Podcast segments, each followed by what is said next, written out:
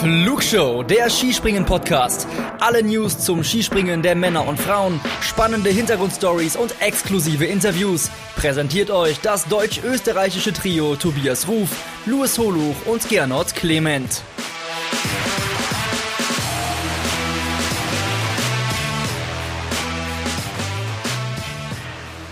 Das Skispringen-Gedicht. Wir sind im neuen Jahr angekommen. Kobayashi hat uns alle Hoffnungen genommen. Doch es könnte auch noch viel schlimmer sein. Stoch, Kraft. Gernot packt den Föhn wieder ein. In Ljubno sehen wir zum Neujahrsfest Krishna und Takanashi endlich auf dem Podest. Kramer wird gleich zweimal geschlagen, darf dennoch die goldene Eule nach Hause tragen.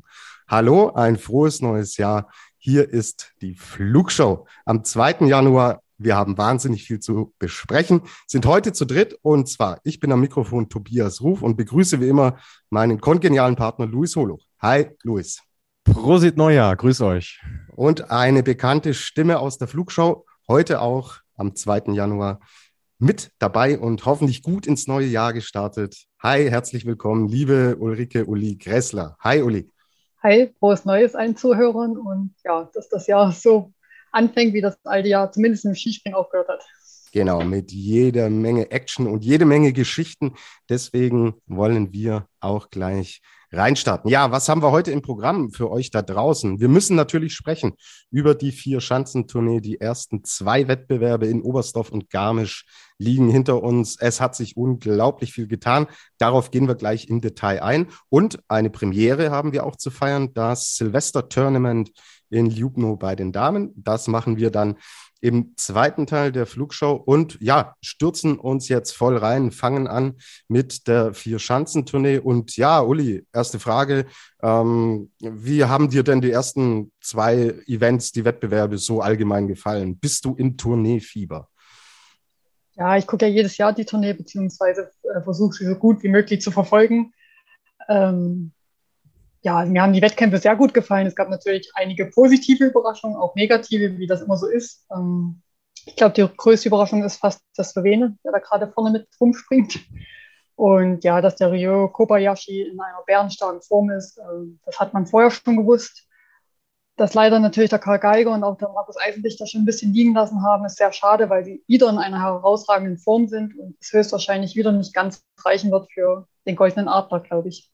Genau, das war der Kurzabriss, auf den wir genau äh, gleich eingehen werden.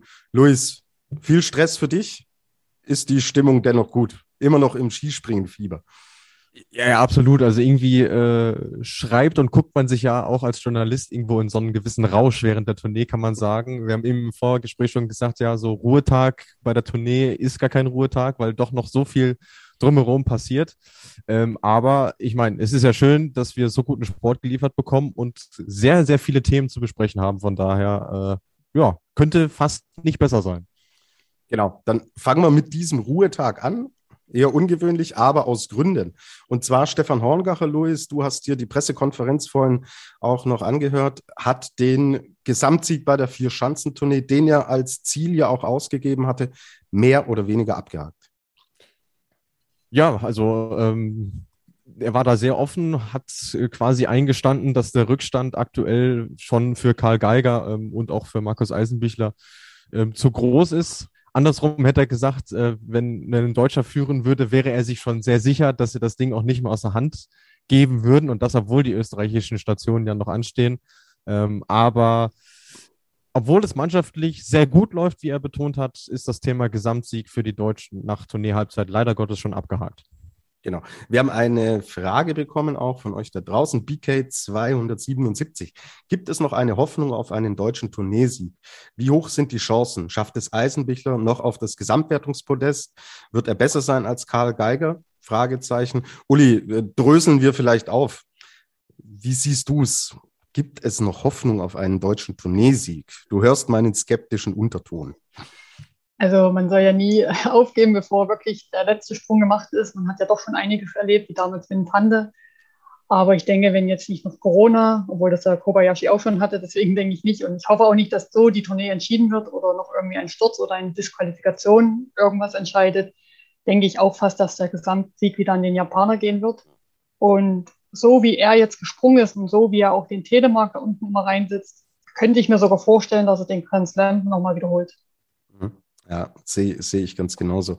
Ähm, ja, der, es sah eigentlich gut aus nach, nach Oberstdorf, vor allen Dingen für Karl Geiger. Er war da, war da voll mit dabei. Es waren sechs Punkte, die er in der Gesamtwertung nur hinter Ryoyo Kobayashi lag. Er war nur, in Anführungsstrichen, auf dem fünften Platz. Es war alles wahnsinnig eng und dicht gedrängt. Und dann kam Garmisch und jetzt sind es über 30 Punkte, die Karl Geiger zurückliegt. Äh, Markus Eisenbichler liegt so knapp 20 Punkte hinter Kobayashi zurück. Aber Uli, du hast es im Endeffekt angesprochen. Ryoyo Kobayashi ist in dieser Bestform, in der wir ihn vor zwei Jahren gesehen haben. Es hatte sich angedeutet im Weltcup und er bringt es jetzt auch voll ähm, wieder runter.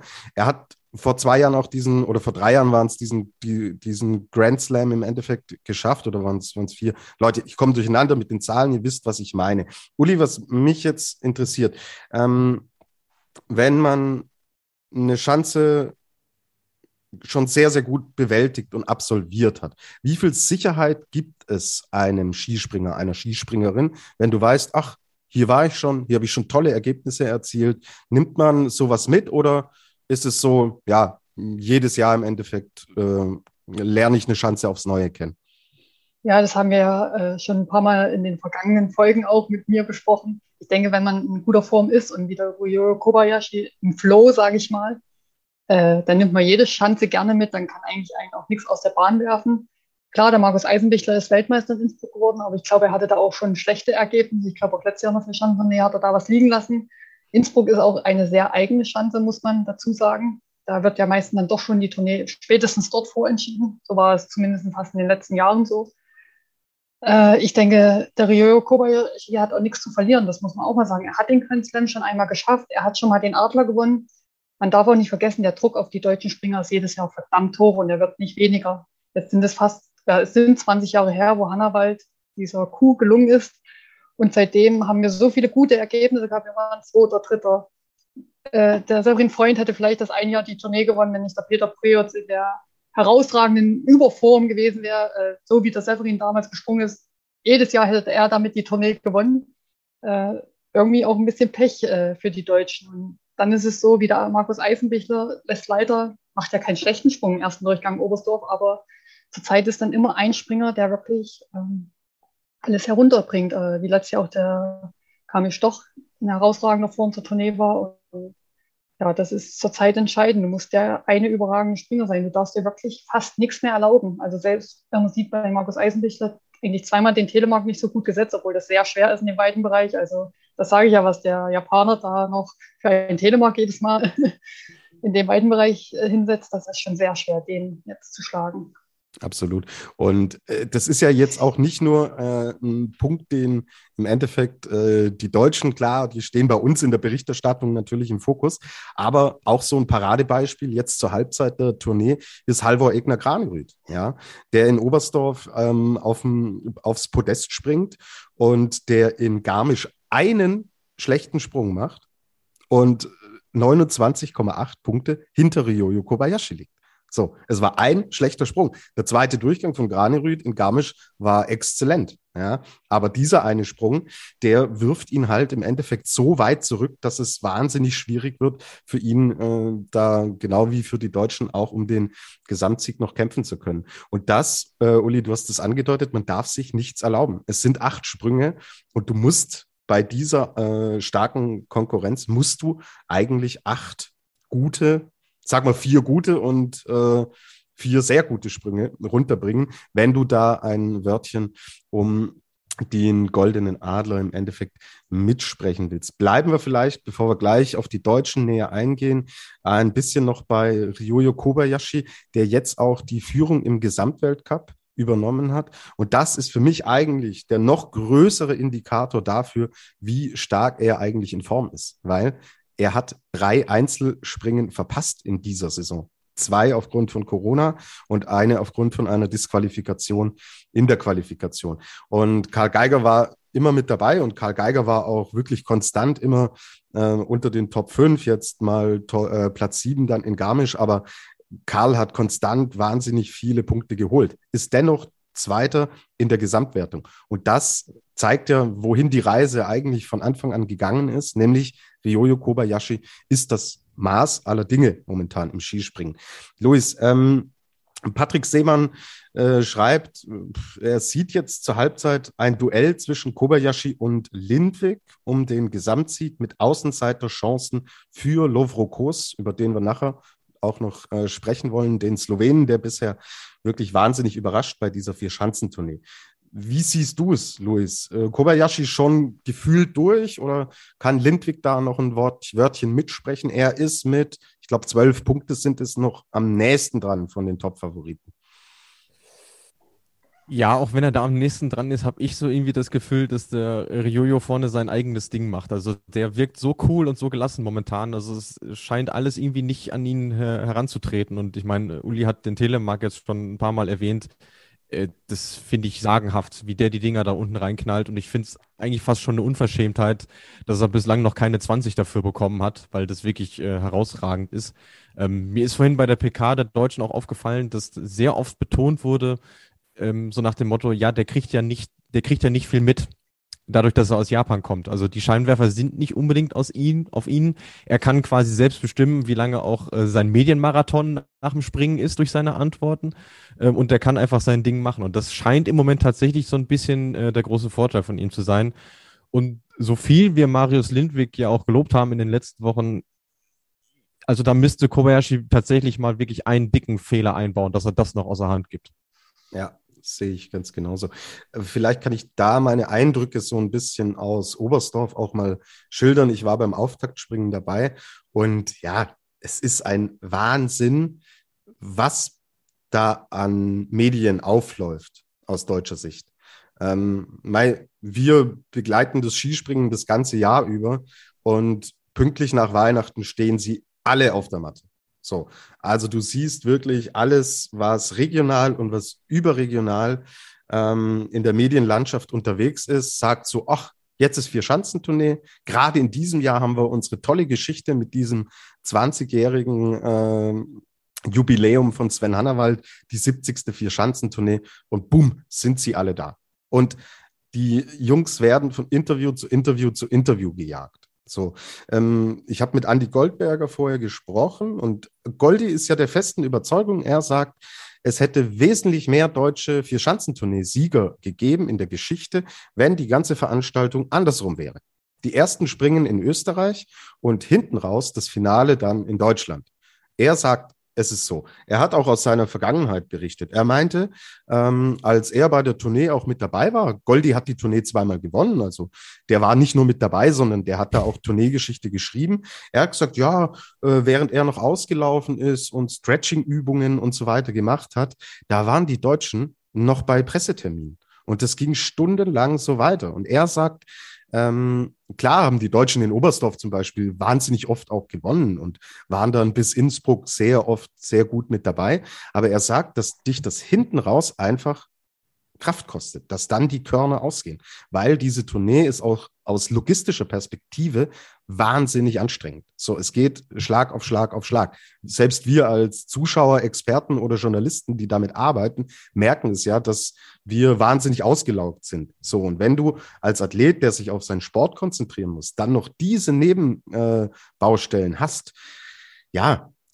da kann ich Goldis Theorie auch total verstehen. Und auch Sven Hannawald hat mir auch gesagt, ja, das ist ein Faktor. Und äh, er kennt es natürlich selber noch, äh, was da auf einen einprasselt.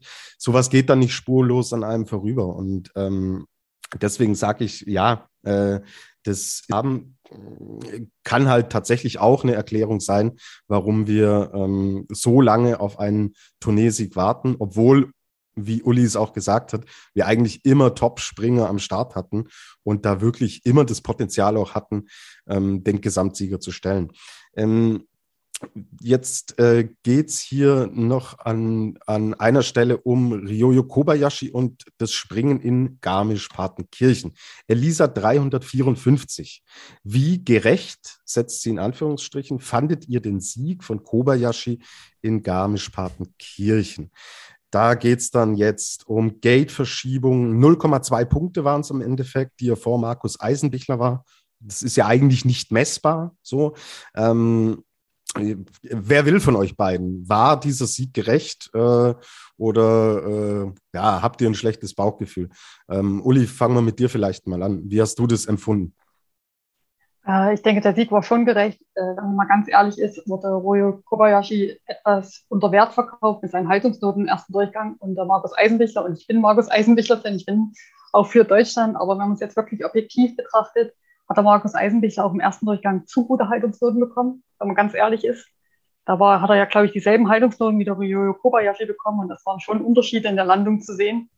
Und ich denke, deswegen sind die 0,2 Punkte dann doch gerecht gewesen für den Japaner. Klar, er hatte ein bisschen mehr Windglück, aber das braucht man eben nur mal im Skispringen. Aber er hat es auch sensationell ausgenutzt. Und ähm, deswegen denke ich schon, dass trotzdem der Sieg verdient war, allein was die Haltungsnoten im ersten Durchgang betroffen hat. Und du hast ja, Luis hat ja selber gesagt auch, dass er noch keine 20 bekommen hat.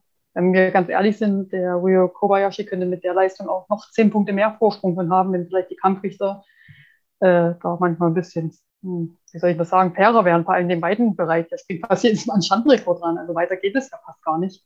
Ja. Und was ich noch sagen wollte zum, äh, der Aussage zum Goldberger, genau, das denke ich auch, dass der Druck enorm hoch ist, äh, das Presseaufkommen enorm hoch ist. Dieses Jahr war sogar noch eine Woche Pause zwischen Engelberg und der Schandentournee. Also man konnte noch mehr drüber nachdenken, man musste noch mehr seinen Fokus drauf legen. Manchmal hat man ja sogar nur zwei, drei Tage Pause gehabt und dann ging es schon los. Und ich kenne auch ganz viele, die gucken Skispringen nicht einmal, aber Neujahrsspringen guckt irgendwie jeder. Und dann darf man auch nicht vergessen, wo der Sven Hannawald 2002 das gewonnen hat. Da war das Medieninteresse schon extrem hoch. Aber was jetzt noch alles dazu kommt, was ich schon auch mal in der Flugshow davor gesagt habe, mit Social Media, mit Facebook, mit Instagram und ich weiß gar nicht, was es noch für zig Kanäle gibt, für kleine Sponsoren. Klar, davon lebt der Sportler. Aber es ist auch verdammt viel. Und ähm, Früher konnte man vielleicht mal noch eher abschalten, weil man nicht so ein kleines äh, Ding namens Smartphone jedes Mal in der Hand hatte, wo man vielleicht auch nicht alles gelesen hat. Äh, selbst wenn man das, glaube ich, vermeiden möchte, ich glaube, da muss man wirklich das Handy zwei Wochen weglegen, weil man kriegt ja auch Glückwünsche, man kriegt ja auch Neujahrswünsche und wie gesagt, was alles dazukommt, was vielleicht äh, vor ein paar Jahren noch nicht diese extreme Masse ausgemacht hat. Und äh, die Deutschen waren jetzt jedes Jahr nah dran und ähm, ich glaube, wie gesagt, dieses Jahr wird es leider wohl auch nichts werden. Und klar, der Japaner ist, hat vielleicht nicht diese Sprachkenntnisse, aber es wird vielleicht auch manchmal unterschätzt. Er macht das dann einfach so und sagt, ja, er hat jetzt nichts mehr zu sagen. Ich meine, er hat ja auch einen bekannten Sponsor, also so schlecht werden seine Sprachkenntnisse auch nicht sein. Er ist ja auch viel in Europa unterwegs, aber vielleicht haben sie da manchmal mehr die Coolness, einfach zu sagen, so, ich habe alles gesagt und ich bin jetzt weg. Ja, und bleibt mal vielleicht bei Kobayashi. Und das ist dann so ein Punkt, der mich auch stört, weil man äh, da subjektiv jetzt immer sagt, oh, auf die Deutschen und so prasselt wahnsinnig viel ein. Versetzt, versetzt euch vielleicht auch da draußen mal in die Lage der japanischen Mannschaft. Die können monatelang nicht nach Hause fliegen. So. Und während andere noch mit ihren Familien, mit ihren Liebsten Weihnachten feiern können, da auch jeder weiß, wie gut es einem selber tut, wenn man äh, mit seinen Liebsten in Ruhe noch mal Weihnachten feiern kann oder auch mal zwischendrin mal einen kurzen Stop machen kann, in gewohnter Umgebung, im eigenen Bett schlafen. Das sind so Kleinigkeiten, die die Akkus wieder voll machen. Das ist das, was die Japaner jetzt auch unter Corona-Bedingungen nicht haben. So. Und das ist jetzt ein Riesennachteil dann auch für die, über den jetzt keiner spricht.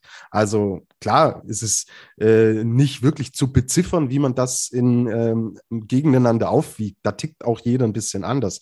Aber einfach zu sagen, ah ja, der Kobayashi muss zehn Interviews weniger geben, ist ja klar, dass der dann besser ist. Nein, nein, die, das ist, das ist äh, sehr, sehr einfach gedacht. Ja, also da macht man sich wirklich äh, zu bequem einfach mit. Und äh, ich glaube, man muss die Sache anders sehen. Deswegen finde ich es auch gut, dass du das jetzt nochmal rausgehoben hast.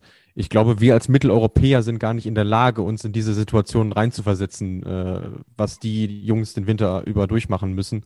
Und deswegen ist die Leistung, die in Ryoyo Kobayashi aktuell abliefert, nur noch höher einzubewerten. Und deswegen habe ich auch nicht verstanden, warum gerade in den deutschen Medien das Echo so war, ja, äh, das war jetzt aber unfair, dass der Kobayashi das neue Springen gewonnen hat.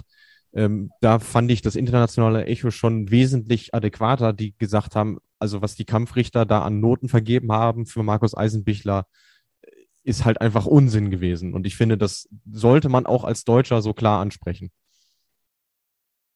Also ich glaube, der Markus Eisenbichler, wenn er seinen Sprung nochmal anguckt, weiß auch, dass er im ersten Sprung gut weggekommen ist. Hat und das gesagt, ist aber auch ja. vielleicht mal das Glück, was man braucht. Also ich, das nimmt ja jeder gerne an.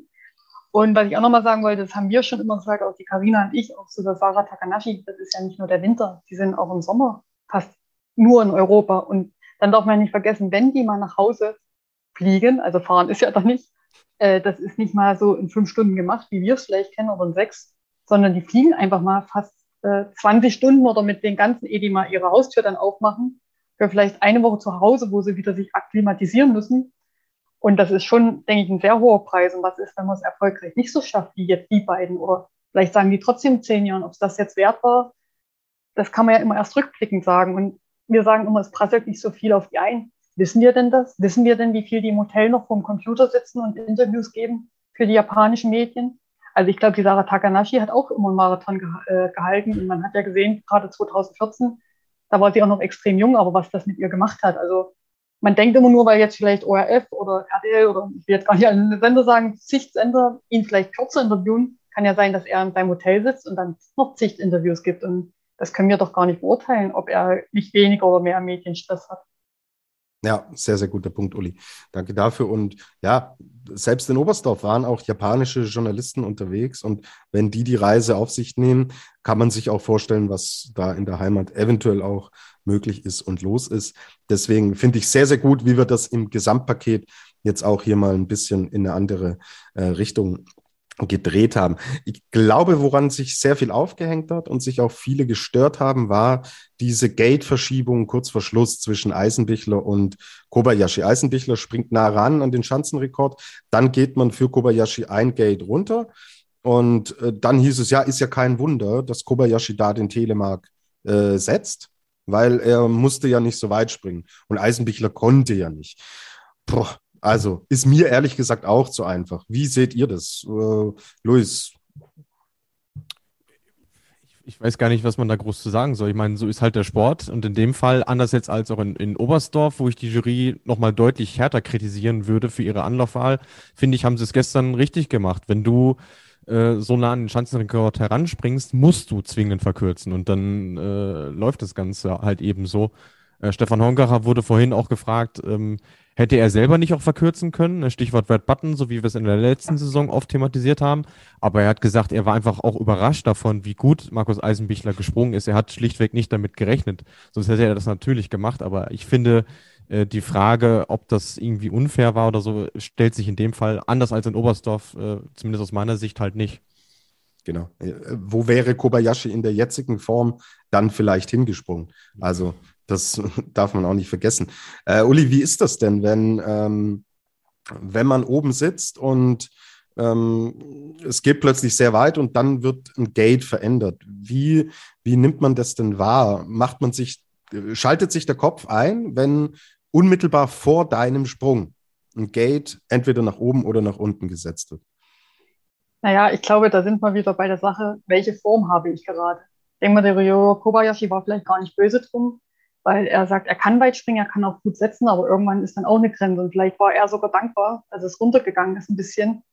Äh, klar, vielleicht hat er auch ein bisschen nachgedacht, der Sprung war auch vielleicht nicht ganz so wie der erste, aber wenn man jedes Mal fast an Schandenrekord springt, irgendwo äh, schaltet man ja dann doch mal den Kopf ein, äh, wie weit soll das noch gehen. Ich ähm, muss auch sagen, wenn die Jury da nicht entscheidet für den Besten, vielleicht, es, es geht auch um eine Luke, muss man sagen. Ne? Die sind jetzt nicht drei Luken hoch oder runter gegangen. Es geht jetzt um ein Geht äh, wenn der Beste aber oben steht, der schon fast an Standrekord gesprungen ist, und dann vielleicht noch weiter springt und stürzt und damit die Tournee entschieden wird, beziehungsweise er verletzt sich noch, dann sagt wieder jeder, warum hat die Jury nicht gewartet, warum das? Und wenn ich auch Oberstdorf sehe, wie weit da teilweise schon gesprungen worden ist, bevor die Besten kamen, oder auch äh, teilweise in Garmisch oder insgesamt Wettkämpfe, wo ich schon dachte, na, wo sollen denn die Besten noch hinspringen? Äh, denke ich, war das schon die richtige Entscheidung und äh, zumal ja auch der Aufwind ein bisschen stärker wurde in dem Moment, klar, der Karl Geiger hat wirklich zweimal Pech gehabt, er hatte zweimal Rückenwind. Äh, aber ich denke, in der Situation war es richtig, wo, wo die Jury, denke ich, schon gut entschieden hat. Genau. Über Karl Geiger sprechen wir gleich. Eine Frage von mir noch an dich. Ähm, Gibt es so ein bisschen im Kopf Rechenspielchen auch, wie weit muss ich springen, um in Führung zu gehen? Äh, nimm, uns, nimm uns mal mit. Wie ist es dann, wenn man oben sitzt? Oder voller Fokus einfach sagen, ich will mein Bestes abrufen? Ja, ich denke mal, im ersten Moment hat man natürlich den vollen Fokus auf sich. Klar, äh, kriegt man ein bisschen mit, wie weit die anderen springen. Ich muss sagen, äh, wo ich in richtig guter Form war und vielleicht auch immer zu den letzten Springern gehört habe und dann gehört habe, die Springern vor mir sind vielleicht nicht ganz so weit gesprungen oder vielleicht zumindest kürzer als ich im ersten Durchgang. Das hat mich eher beruhigt. da konnte ich eher noch einen draufpacken, aber wenn du schon gehört hast, oh, jetzt springen die schon sehr, sehr weit, die vielleicht sonst nicht so weit springen und da gab es das auch noch mit der Gate-Kompensation, ist man vielleicht doch manchmal ein bisschen mit angezogener Handbremse gesprungen. Aber das kann ich jetzt nur für mich sagen. Da gibt es vielleicht auch andere Springerinnen, die dann sagen, ja, dann springe ich halt nochmal drei Meter weiter. Und ich denke jetzt allein durch die Windkompensation und so, man kann da gar nicht rechnen. Man muss auch seinem Trainer vertrauen, wenn der runtergeht. Vielleicht ist dann oft, dass man denkt, oh, jetzt sind super gute Bedingungen. Da sind ja manche auch schon ein bisschen auf die Nase gefallen, weil sie dann zu viel des Gutens gemacht haben, weil sie dachten, jetzt sind super Aufwindbedingungen, weil der Trainer ja runtergegangen ist.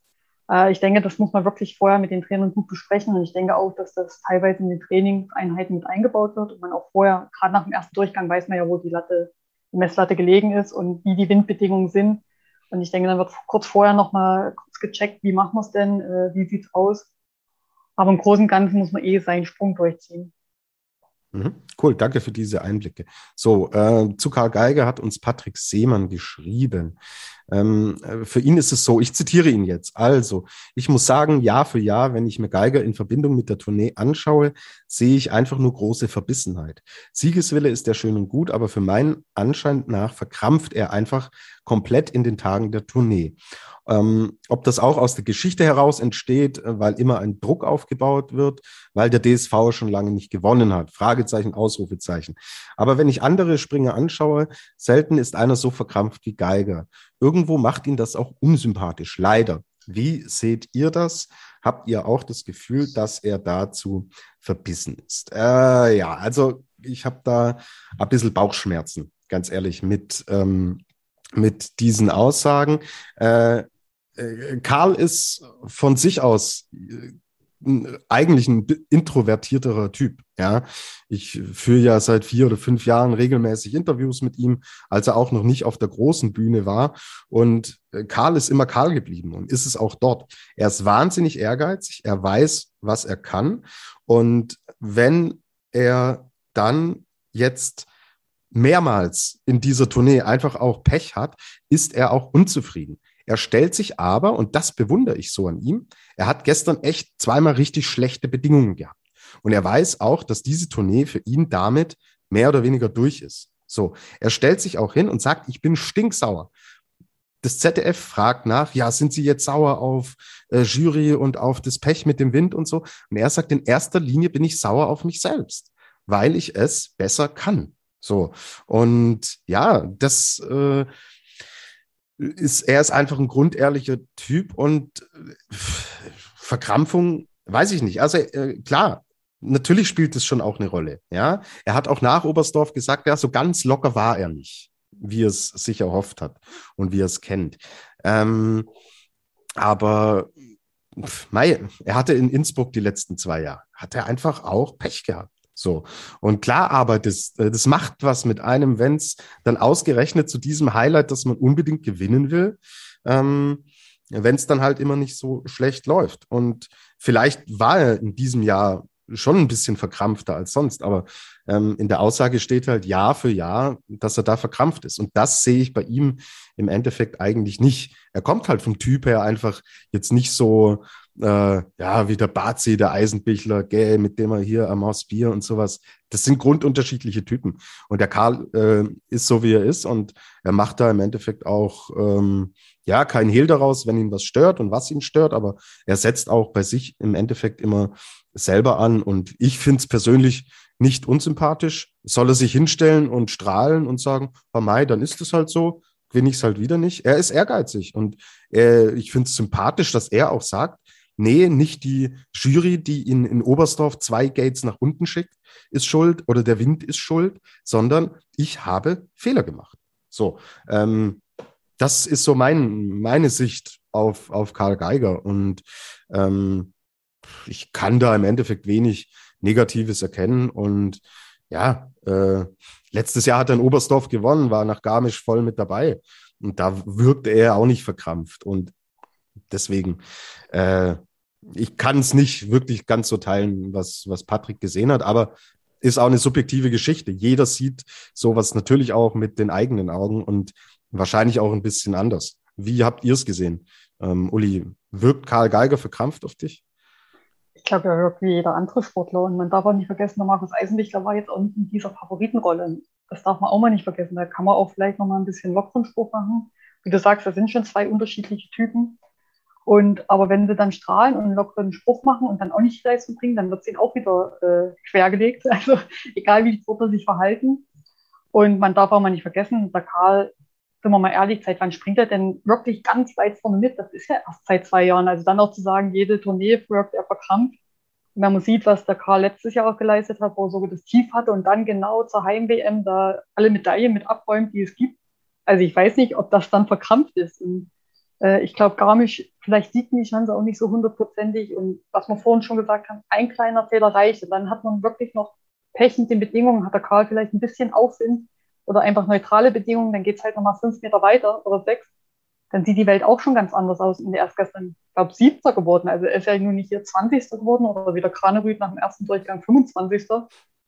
Also das darf man auch mal nicht vergessen. Und das finde ich schon ein bisschen frech, äh, sich so ein Urteil zu bilden, wo man vielleicht selber noch nicht mal in dieser Situation war. Und ich muss sagen, ich glaube, ich wirkte auch immer ein bisschen, äh, vielleicht auch manchmal vielleicht ein bisschen arrogant mit der Art, obwohl ich das bei beiden äh, nicht war oder bin, weil man auch natürlich viel grübelt und nachdenkt und natürlich auch probiert, in seinem Tunnel zu bleiben. Und da hat jeder andere Mittel. Der eine macht ein Späßchen, der andere ist wirklich strange, äh, guckt nach vorne. Und ich sage mal, der Japaner, der Ryo Kobayashi, ist ja auch nicht, dass er jeden Moment lacht und äh, äh, jubelt und wie auch immer. Und also ich finde es immer sehr schade, wenn das den Sportlern so nachgesagt wird. Und in meiner Meinung ist der Karle nicht verkrampft. Ähm, klar, vielleicht ein bisschen angespannter als die Wettkämpfe davor. Aber wir, was wir vorhin schon gesagt haben, man muss auch gucken, äh, was er jetzt vielleicht für eine Woche für Anfragen hatte im, Gold, äh, im gelben Trikot. Spitzenleistung. Jeder weiß, dass der Karle in Oberstdorf auch gewinnen kann. Äh, ich fand eigentlich den Platz 5 sehr gut für den Karle, weil ich habe gedacht, Mensch, da ist uns mehr ganz so im Fokus. Jetzt kann er wirklich von hinten angreifen. Leider sollte es dann ein bisschen anders kommen, aber ja, das finde ich mir das schade, wenn so, solche Aussagen getroffen werden, obwohl man den Typen vielleicht gar nicht kennt. Ja, und man darf auch nie vergessen, wann werden die interviewt? Das ist, du bist unten, du merkst, oh, der Tourneetraum platzt gerade äh, fünf Minuten später. Du hast da überhaupt keine Zeit, auch nachzudenken und äh, da das alles vielleicht mal einzuordnen, zu sortieren, dich selbst zu sammeln. Luis, vielleicht auch von dir noch, ähm, was, welchen Eindruck äh, äh hat Karle jetzt gemacht in diesen vergangenen äh, Tagen, die wir gesehen haben? Also, dass er nicht tiefenentspannt war, ich glaube, äh, darauf können wir uns einigen. Ich meine, das ist ja auch logisch, weil er hat nun mal die höchsten Ansprüche an sich selbst. Er ist zur Tournee gefahren, um das Ding zu gewinnen. Das hat er auch so gesagt. Und dann ist es auch völlig normal, dass du halt nach einem Wettkampf auch äh, frustriert bist. Und ich, äh, ich finde, das macht ihn sogar sympathisch, weil er ähm, dann jetzt auch nicht irgendwie das Gefühl hat, er müsste sich jetzt unbedingt verstellen und da auf, äh, auf Good Guy und sowas machen, sondern er sagt einfach, nee, es ist, es ist blöd gelaufen, das und das waren die Fehler, das, das muss ich besser machen und ich weiß, dass ich das besser machen kann.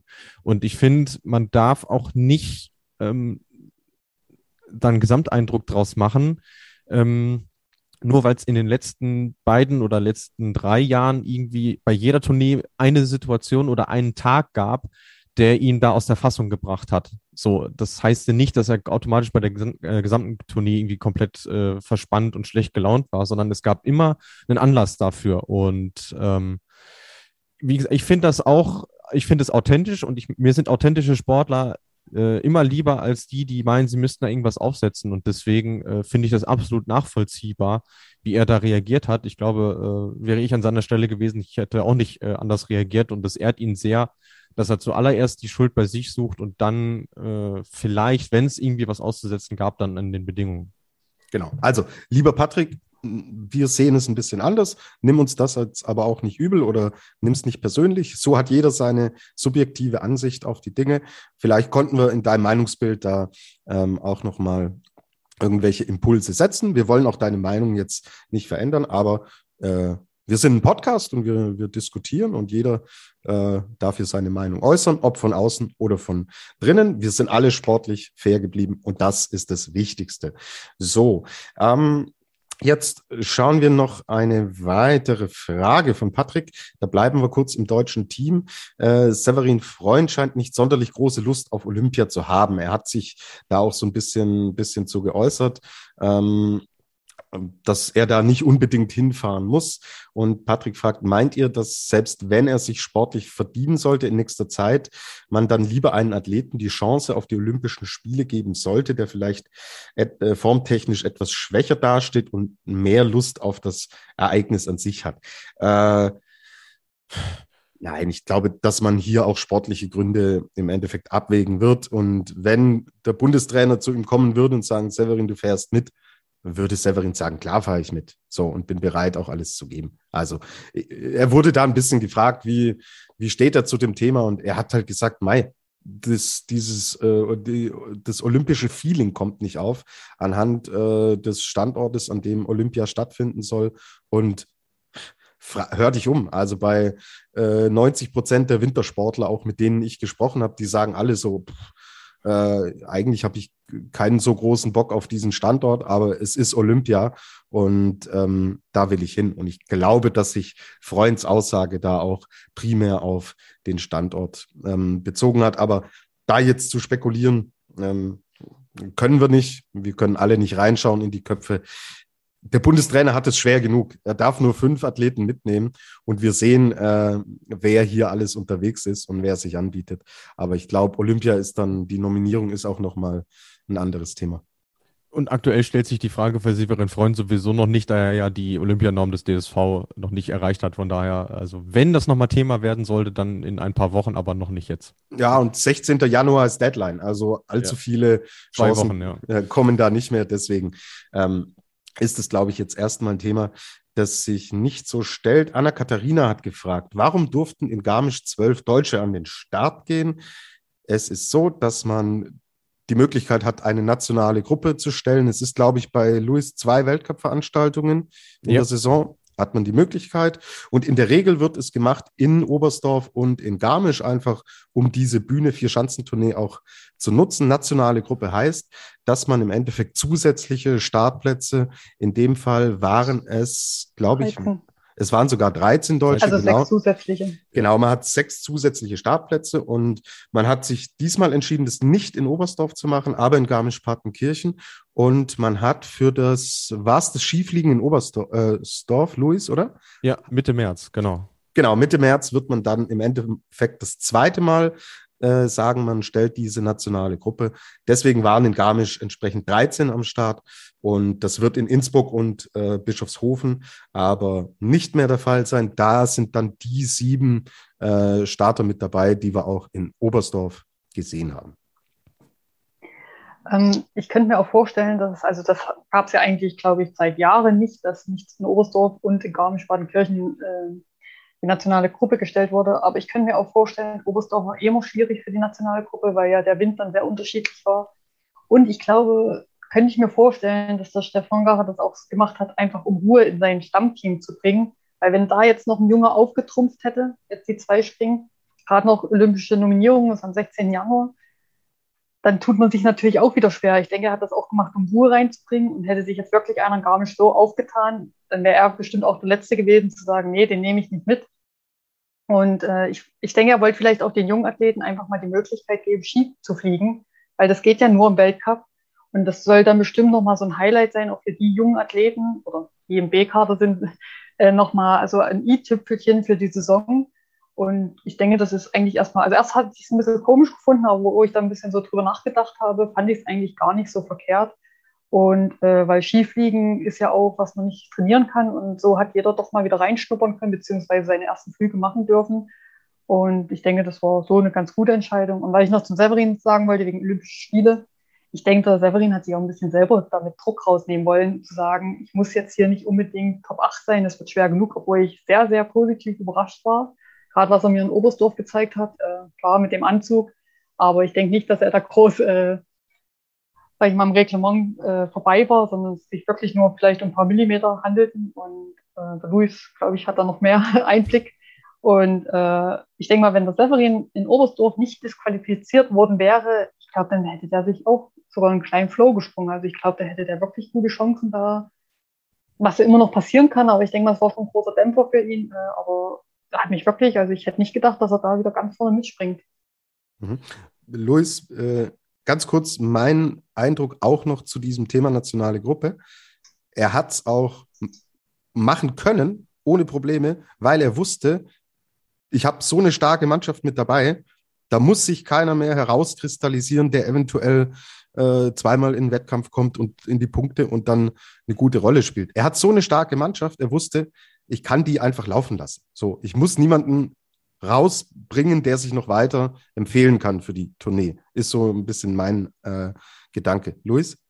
Ich, ich hätte jetzt ganz pragmatisch geantwortet, es wäre sich auch terminlich nicht ausgegangen, weil am 27. und 28. Dezember noch COCs in Engelberg waren, wo es ja auch nochmal um die Quotenplätze ging, die gesichert werden. Ähm, und zu Silveren Freund noch ganz kurz, äh, geht mir komplett genauso wie euch. Also ich finde auch die Ergebnisse äh, spucken leider noch nicht das aus, was seine Sprünge eigentlich aktuell hergeben würden. Also er ist da äh, tatsächlich ein bisschen unter Wert geschlagen. Ich hoffe aber für ihn, äh, dass sich das jetzt im Laufe der Tournee dann noch zum Guten wendet. Mhm. Genau. Ich glaube, wir müssen noch ganz kurz über Stefan Laie sprechen, der nach starkem Saisonstart gefühlt einen kleinen Durchhänger hatte, aber wirklich eine hervorragende Tournee bislang springt. Es ist seine Comeback-Saison. Er liegt auf dem achten Platz in der Gesamtwertung. Und ja, wir reden zwar noch nicht über die Olympianominierung, aber er drängt sich da in Richtung Peking schon auch auf, Luis, oder? Ja, vor allem für mich, äh, für die, für die Normalschanze, weil er halt auch ein Springer ist, der gerade auf den Schanzentypen sehr gut zurechtkommt. Äh, mit seinem, kommt er auch eher über den starken Absprung. Und ja, ich meine, Platz 9, Platz 10 bei der Tournee hätte er vor der Saison mal definitiv unterschrieben. Und bei dem habe ich auch so den Eindruck, der, der springt auch so ohne Druck. So, der, der, der weiß, er kann sein Ding machen. Äh, Im Fokus stehen eh andere und das kommt ihm sicherlich auch äh, ganz gelegen. Ähm, und von, von unten, sagen wir mal jetzt, ähm, kommt jetzt auch nicht so, nicht so wahnsinnig äh, viel Druck. Also er muss ja nicht um seinen Platz fürchten. So. Und das hilft ja mit Sicherheit auch.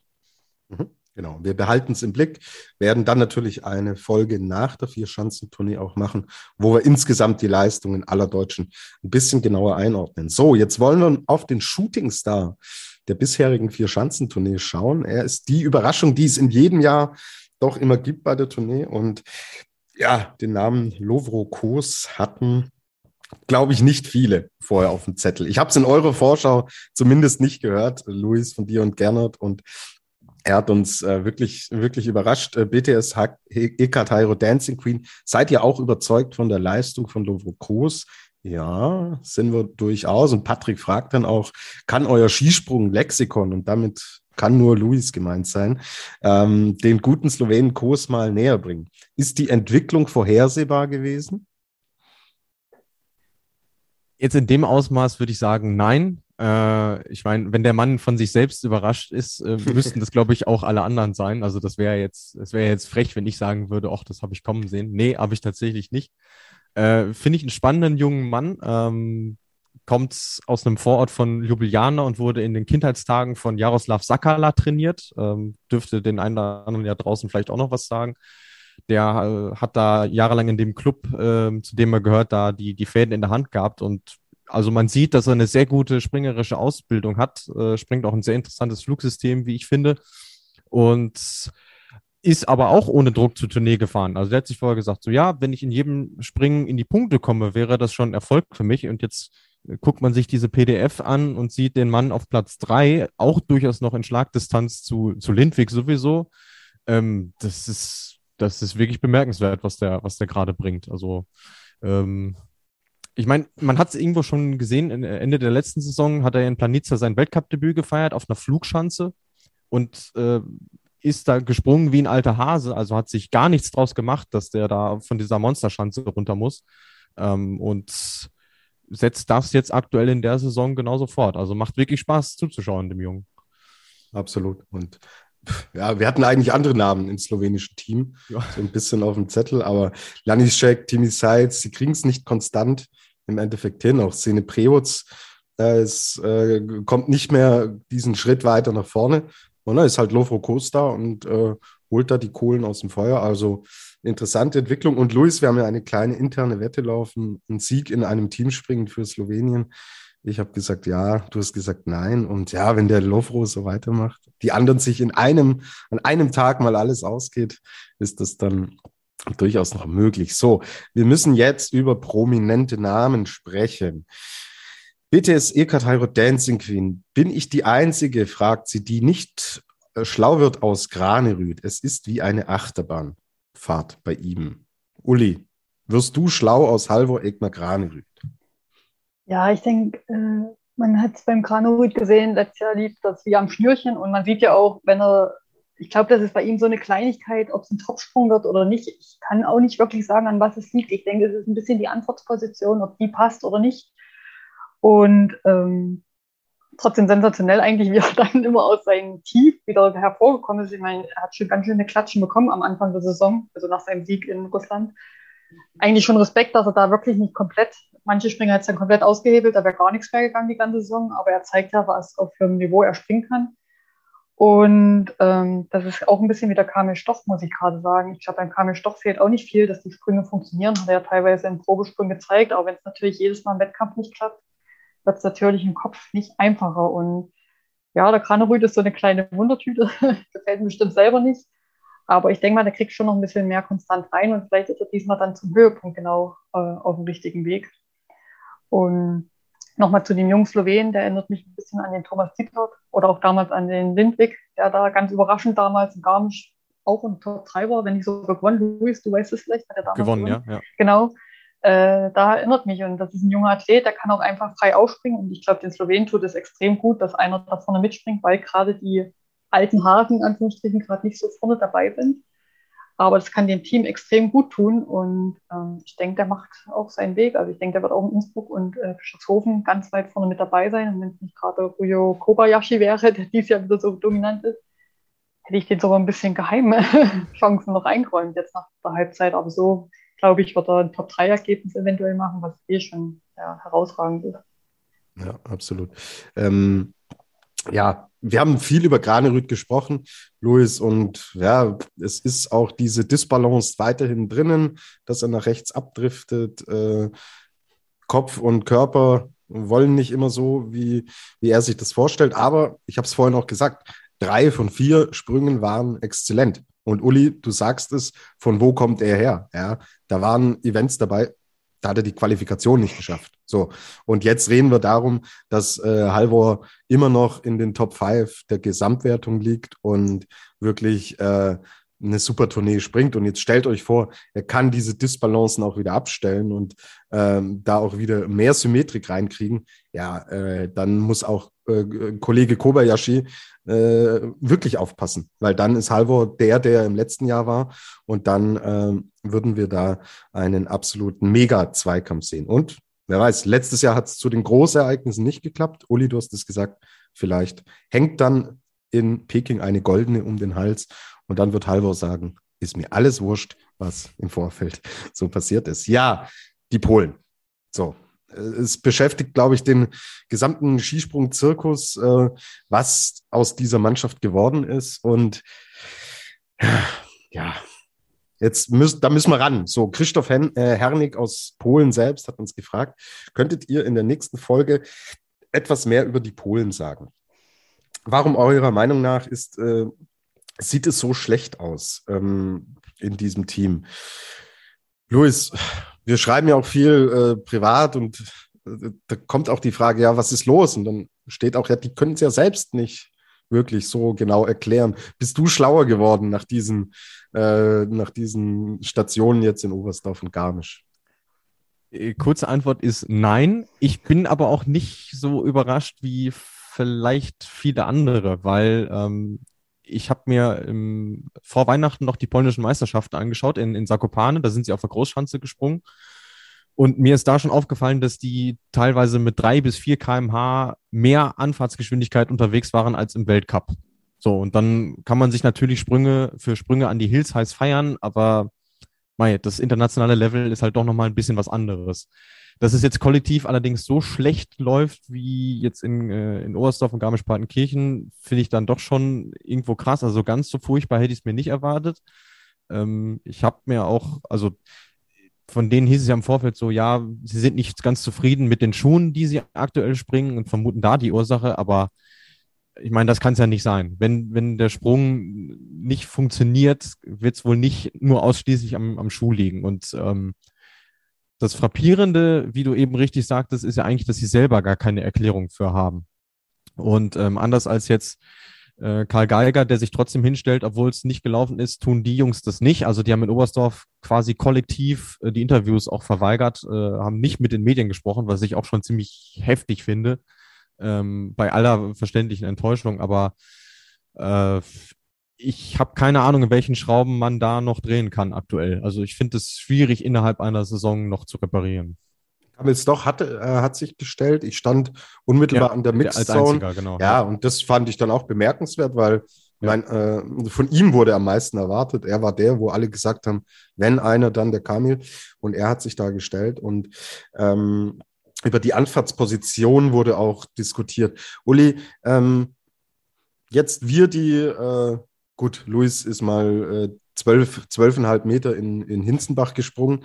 Äh, ja, ja, klar, ja, ja. Ich, ich, will, das, will, das, will das hier überhaupt nicht. nicht das wären sonst reden. 15 gewesen, aber da die Anfahrtsposition auch nicht gepasst. Oder, oder, wo, oder Schuh, oder, oder wurde das Gate, musstest du eins nach unten dann? Nee, da gab es noch keine Winter-Gate-Regel.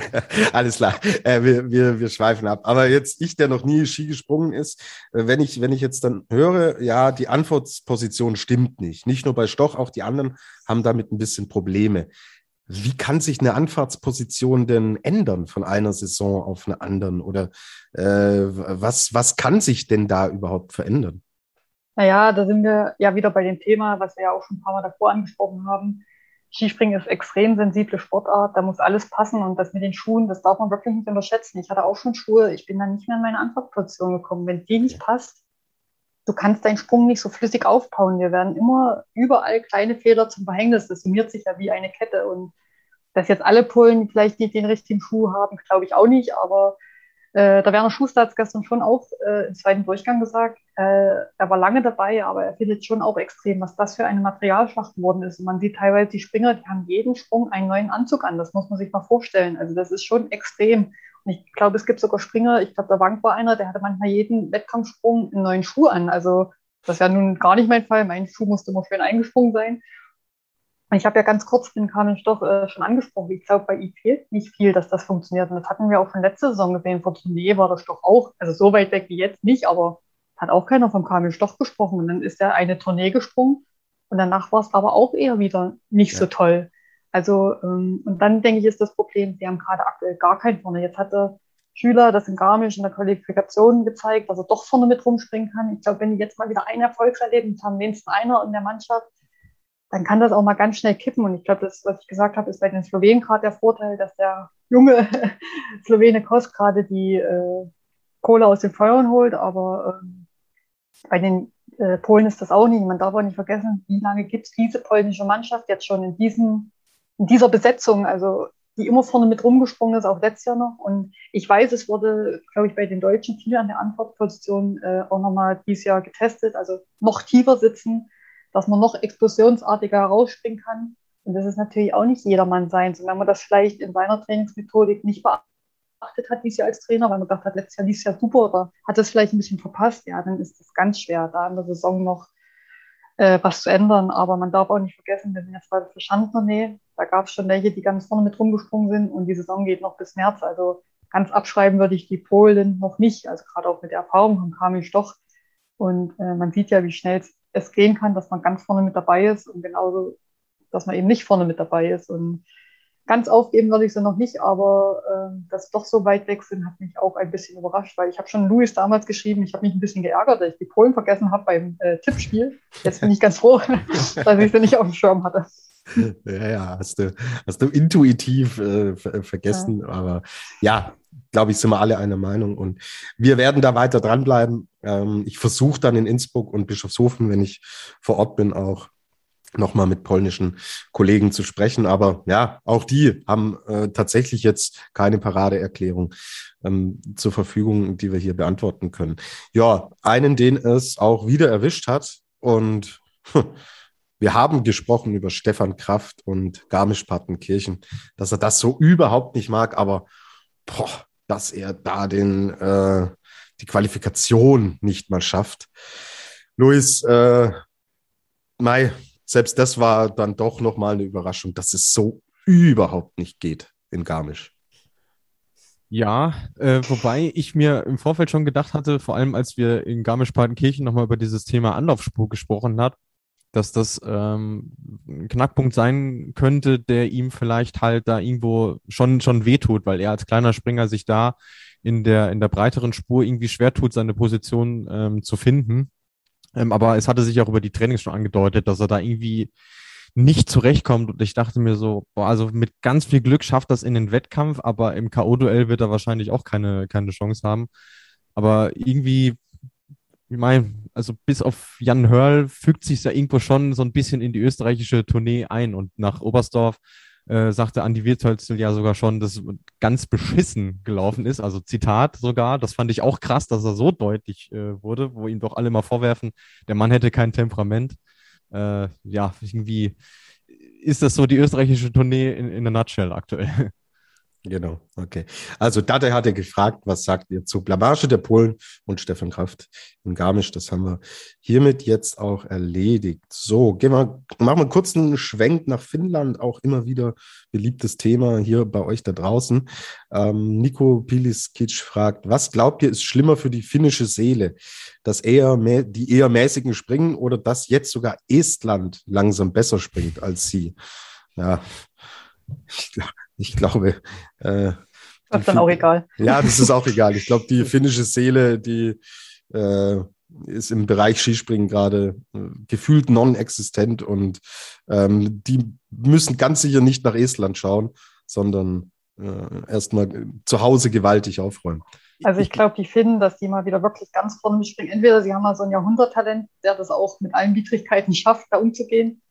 Aber ich glaube, die müssen da wirklich von unten anfangen, also von ganz unten vom Nachwuchs, äh, dass die dann dabei bleiben. Und ich denke, auch im eigenen Verband gibt es da ein paar Probleme, äh, ohne dass ich jetzt da richtig was weiß. Aber man hat es ja schon bei uns mitbekommen mit der Julia Kükin und so, dass das alles nicht so leicht ist in dem finnischen Verband gerade aktuell. Oh, ich glaube, das braucht jetzt fast ein Jahrzehnt, dass sie da wirklich mal wieder einen äh, hervorbringen oder auch ein, nicht nur ein, eigentlich mal eine ganze Mannschaft, muss man sagen. Ich sage ja, wenn sie vielleicht doch das Glück haben, Jahrhunderttalent, dann geht es ja doch mal schnell. Aber das brauchen sie erstmal. Ich glaube, da tun sie auch viele Trainer schwer, weil so richtig nimmt ja den Posten da oben auch keiner mehr wirklich wahr oder an. Wo sonst, denke ich mal, die Trainer früher mit äh, Kusshand dahin gegangen sind und das als große Ehrung empfunden haben, wie wenn man jetzt norwegischer Trainer vielleicht irgendwann wird oder ist. Puh, ja, das tut einen weh, das tut einen leid, aber es wird definitiv nicht einfacher. Ich finde, man sieht auch, wie schnell man als Nation dann auch mal ganz weg sein kann, ne? wenn da nichts Besseres kommt, weil die werden ja auch leider dann nicht mehr so gefördert. Also ich denke, da muss ein komplettes Umdenken gerade stattfinden. Ja, und ich finde, da kann einem irgendwo Janne Veetain als Trainer auch so ein bisschen leid tun, weil ich meine, der Mann hat bis vor ein, zwei Jahren noch als Privattrainer von Ryoyo Kobayashi äh, gearbeitet, hat dann diese Herausforderung in Finnland auf sich genommen und merkt jetzt, boah, es geht wenig vorwärts und äh, ironischerweise sind es halt die beiden Esten, die er quasi noch nebenbei mittrainiert, die aktuell so die Ergebnisse ein bisschen liefern. Ich glaube, das ist auch das, worauf der Nico mit seiner Frage irgendwo angespielt hat. Aber äh, ja, da bin ich schon sehr bei euch. Also es tut weh, die Finnen so zu sehen, aber eine Blitzheilung wird es da, glaube ich, nicht geben. Ja, sie müssen ja wollen im Verband. Sie müssen ja. dieses Thema wieder von Grund auf beackern. Sie können äh, gerade auf nichts aufbauen und müssten, wenn der Verband sagen würde, wir wollen in zehn Jahren im Skispringen wieder erfolgreich sein, müssten sie jetzt anfangen. So. Ich glaube, sie müssen ihren Athleten wieder auch, glaube ich, mehr entgegenkommen. Wie ich das so die letzten Jahre mitbekommen habe, war das, glaube ich, eher nicht so der Fall, weil sie hatten ja ein paar gute. Ich meine, Harry Olli, so lange ist das auch noch nicht her, oder wo ich finde, komme gerade nicht auf den Namen, der Innsbruck gewonnen hat, ganz überraschend. Anzi Kolveranter. Ja, genau. Das ist ja auch noch nicht, das ist ja jetzt nicht 20 Jahre her oder so, ne? Das darf man ja auch nicht vergessen. Und, ähm, ich glaube, sie hätten schon die Athleten. Also es ist jetzt nicht so, dass sie da keine Athleten haben, aber es spielt eben vieles zusammen. Und vielleicht haben sie da auch im Material ein bisschen was verpasst. Und Skispringen ist leider auch eine Materialschlacht geworden. Also ich sage das bewusst leider, weil es kann sich auch nicht jeder Verband leisten, gerade wenn man vor ein paar Jahre keinen Erfolg hatte. Absolut. Vielleicht kommt da, Patrick Seemann hat uns darauf hingewiesen, ein Talent namens Janne Ahonen ins Spiel, der mit 44 Jahren ähm, wieder an finnischen Meisterschaften teilnimmt. Und es hieß, dass er zu keinem Zeitpunkt seine Karriere beendet hätte. Luis, so eine Big News, dass Ahonen das äh, in dem Alter macht, ist es dann aber nicht. Nee, also ich fand das auch ein bisschen überhyped äh, insgesamt in den Medien, weil er schon immer mal wieder äh, sich auf der Schanze blicken lässt und, und, und Sprünge absolviert und auch an Wettkämpfen teilnimmt. Also ähm, ja, es stimmt zwar, dass er die Ski nicht nur sprichwörtlich nie so recht in die Ecke gestellt hat, aber äh, dass der jetzt nochmal ein Comeback auf großer Bühne feiert, ich glaube, äh, das, das wäre so überraschend wie ein finnischer Weltcupsieg auf der großen Bühne aufgetreten ist Fatih Arla Ipcioglu aus der Türkei, der in Oberstdorf die erste, den ersten Weltcup-Punkt in der Skisprunggeschichte für die Türkei geholt hat. Datte fragt, was sagt ihr zu äh, Ipcioglu? Und Patrick Seemann fragt hinterher, seht ihr bei ihm das Potenzial für die Top 15? Allein was das, die technischen Feinheiten im Flugsystem ähm, beispielsweise angeht. Ja, schöne Geschichte, viel good Story dieser Vier-Schanzentournee. Ähm, wie gut ist er denn? Äh, schwer einzuschätzen, muss ich sagen. Ich, also so habe ich ihn jetzt auch nicht verfolgt und klar war es sehr überraschend, gerade der erste von Oberstdorf, aber ich denke, er hat einfach seine Chance genutzt. Oberstdorf waren keine leichten Bedingungen und er hat einfach diesen Moment genutzt und äh, dass er gut Skispringen kann, hat er gezeigt. Aber ich denke, er wird es schon auch schwer haben, gerade aus der Nation, wo er eben auch herkommt. Äh, man hat es ja auch beim Zukraski gesehen, der immer irgendwo mit dabei ist und auch vielleicht in anderen Nationen vielleicht zu dem Topspringer geworden wäre. Also ich denke, es ist schon ein langer Weg, aber es würde mich natürlich freuen, wenn er vielleicht noch ein paar Mal in die Top 30 springt. Bei den Olympischen Spielen ist er ja auf jeden Fall dabei. Aber ich denke, es wird trotzdem sehr, sehr schwer werden, äh, weil er vielleicht auch jetzt erstmal der Einzige ist aus seiner Nation und äh, das dann so mitzunehmen. Und ja, mal gucken, wohin die Reise geht das einzige Gute ist, er wird Zeit haben. Er wird jeden Weltcup sich stellen dürfen. Also da hat er vielleicht nicht den Druck, aber jetzt immer, wie jetzt vielleicht in anderen großen Nationen, mindestens mal Top 30 sein muss, um überhaupt weiterzufahren. Vielleicht ist das auch eine Chance, sich da zu entwickeln. Das muss man jetzt einfach abwarten. Und vielleicht kommt auch durch so eine Öffentlichkeit, die er jetzt genießt, dann auch potenziell in Sachen Sponsoring da noch ein bisschen was on top. Und das könnte dann auch wir haben über die Kosten auch gesprochen, auch was das Thema Material angeht. Vielleicht auch noch einen, einen Push nach vorne geben. Ja, wobei ich glaube, da sind sie schon einigermaßen auf dem neuesten Stand, ähm, dadurch, dass sie auch ein slowenisches Trainerteam haben und äh, viel in Slowenien auch trainieren. Ähm, aber das ist ein elementarer Unterschied ähm, im Vergleich zum, zu Finnland auch, weil wir es gerade angesprochen hatten. Ähm, da herrscht Ruhe seitens des Verbandes. Die Jungs können ihr Ding machen, ähm, kriegen auch den nötigen finanziellen äh, Support da und äh, was daraus werden kann, äh, sieht man jetzt äh, bei ihm. Also ich meine, er hat es ähm, in der äh, letzten Olympiasaison seiner Zeit schon äh, versucht, da allerdings noch nicht mit Erfolg gekrönt. Aber also, was er in, in, der Zwischenzeit an Fortschritten gemacht hat, ist schon wirklich bemerkenswert. Ähm, Top 15 an einem guten Tag vielleicht mal. Also da muss schon wirklich viel zusammenkommen, aber auf Strecke glaube ich ehrlich gesagt nicht. So, bleiben wir ganz kurz beim Thema Material. Lea von Markus Eisenbichler Best und Kamera- und Drohnenbilder haben zu der Bindung von Angel Lanischek gefragt. Was ist denn bei dieser Bindung anders, Luis? Und hat das einen Effekt? Äh, also Markus Eisenbichler meinte vorhin, er glaubt es nicht. Also er hat schon festgestellt, dass die Bindung ein bisschen anders ausschaut und ähm, die Besonderheit ist halt, sie ist von Slatna, von dem, von dem Skihersteller und funktioniert halt nur auf dessen Modell. Und scheinbar haben die irgendwie noch so eine kleine Platte untergebracht, die es halt äh, dem, dem Schuh irgendwie quasi erlaubt, ähm, anders Kontakt mit dem Ski aufzunehmen und die und dieses Kippmoment so ein bisschen anders zu gestalten. Ist schwierig, das zu erklären, vor allem wenn man kein Bild dazu hat. Ähm, aber es ist wohl wirklich nur eine kleine technische Feinheit, aber wohl noch nicht mit der FIS äh, abgesegnet, äh, weshalb man da jetzt gespannt sein kann, ähm, ob da ähnlich wie in der Formel 1 vielleicht nochmal irgendwie äh, aus der Ju äh, Justiziarabteilung nochmal was kommt zu dem Thema. Genau. Ähnlich wie damals mit dem Krummstab, was bei genau. Olympia damals mit dem Arman war. Äh, ja. Ist ja immer, wenn was Neues ist, ja, das ist immer wieder bei Materialschlag. Jeder probiert immer irgendwie wieder was Neues auch herauszubringen. Gerade der Slatman ist ja doch ein ziemlicher Tüftler. Man sieht das ja auch jetzt wieder an dem Ski, was ich ehrlich gesagt erst gar nicht so mitbekommen habe. Ähm, ich sag mal, dass Simon Amann probiert auch seit, glaube ich, vier, fünf Jahren seinen eigenen Schuh da und sagt immer so ungefähr, jetzt ist bald der Durchbruch. Ähm, aber man muss auch sagen, im Endeffekt muss erstmal der Sprung passen und der Athlet und äh, dann kann man vielleicht so auch am Material tüften, wo es dann Kleinigkeiten sind. Aber was ich jetzt die letzten Jahre auffällig fand, die vorne mitgesprungen sind, die hatten offensichtlich jetzt erstmal nicht viel anderes. Die hatten einfach ihre Keile, wie jeder Anzuspringer, die hatten ihre Bindung. Also das muss man auch immer dazu sagen. Was wirklich damals revolutionär war, war eben diese krumme Stabbindung von Amann. Ähm, das war wirklich, glaube ich, ein großer Vorteil und für Anzuspringer dann Nachteil. Wie äh, Beispiel Gregor Schlierensauer, der das auch mit äh, alter Bindung so hinbekommen hat. Ähm, ja, und ich hoffe, dass die FIS da auch wieder ähm, nicht zu viel Neues zulässt, sondern auch wirklich auch guckt, dass es eben äh, für den Athleten auch schonend ist. Ich meine, jetzt haben sie mit den Keilen das modifiziert, jetzt kommt auch schon wieder was Neues mit dem Ski, was vielleicht genauso gefährlich ist. Und äh, ja, da hoffe ich, dass sie da auch rechtzeitig wieder dran sind und äh, dass da auch die Sicherheit auf jeden Fall gegeben ist weiterhin.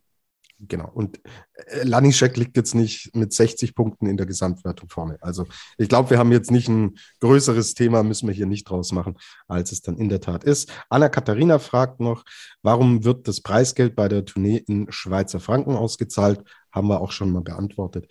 Die FIS, der Internationale Skiverband, hat den Hauptsitz in der Schweiz, ist da Veranstalter auch dieser Vier-Schanzentournee. Entsprechend wird dahingehend das Geld in Schweizer Franken wie auch im Weltcup ausbezahlt. So, es geht weiter in Innsbruck äh, am Montag. Dann am Dienstag das Springen in Innsbruck jeweils um 13.30 Uhr und dann Tourneeentscheidung in Bischofshofen am 5. Januar 17.15 Uhr Qualifikation und 6. Januar 17.30 Uhr. Ich habe mehrmals jetzt nachgeprüft, weil es da unterschiedliche Zeiten gab.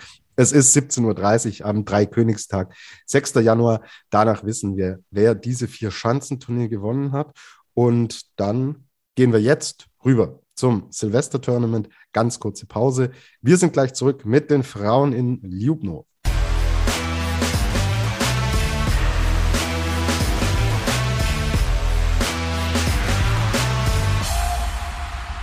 Premiere im Skispringen der Damen. Erstmals wurde das Silvester-Tournament im slowenischen Ljubno gesprungen.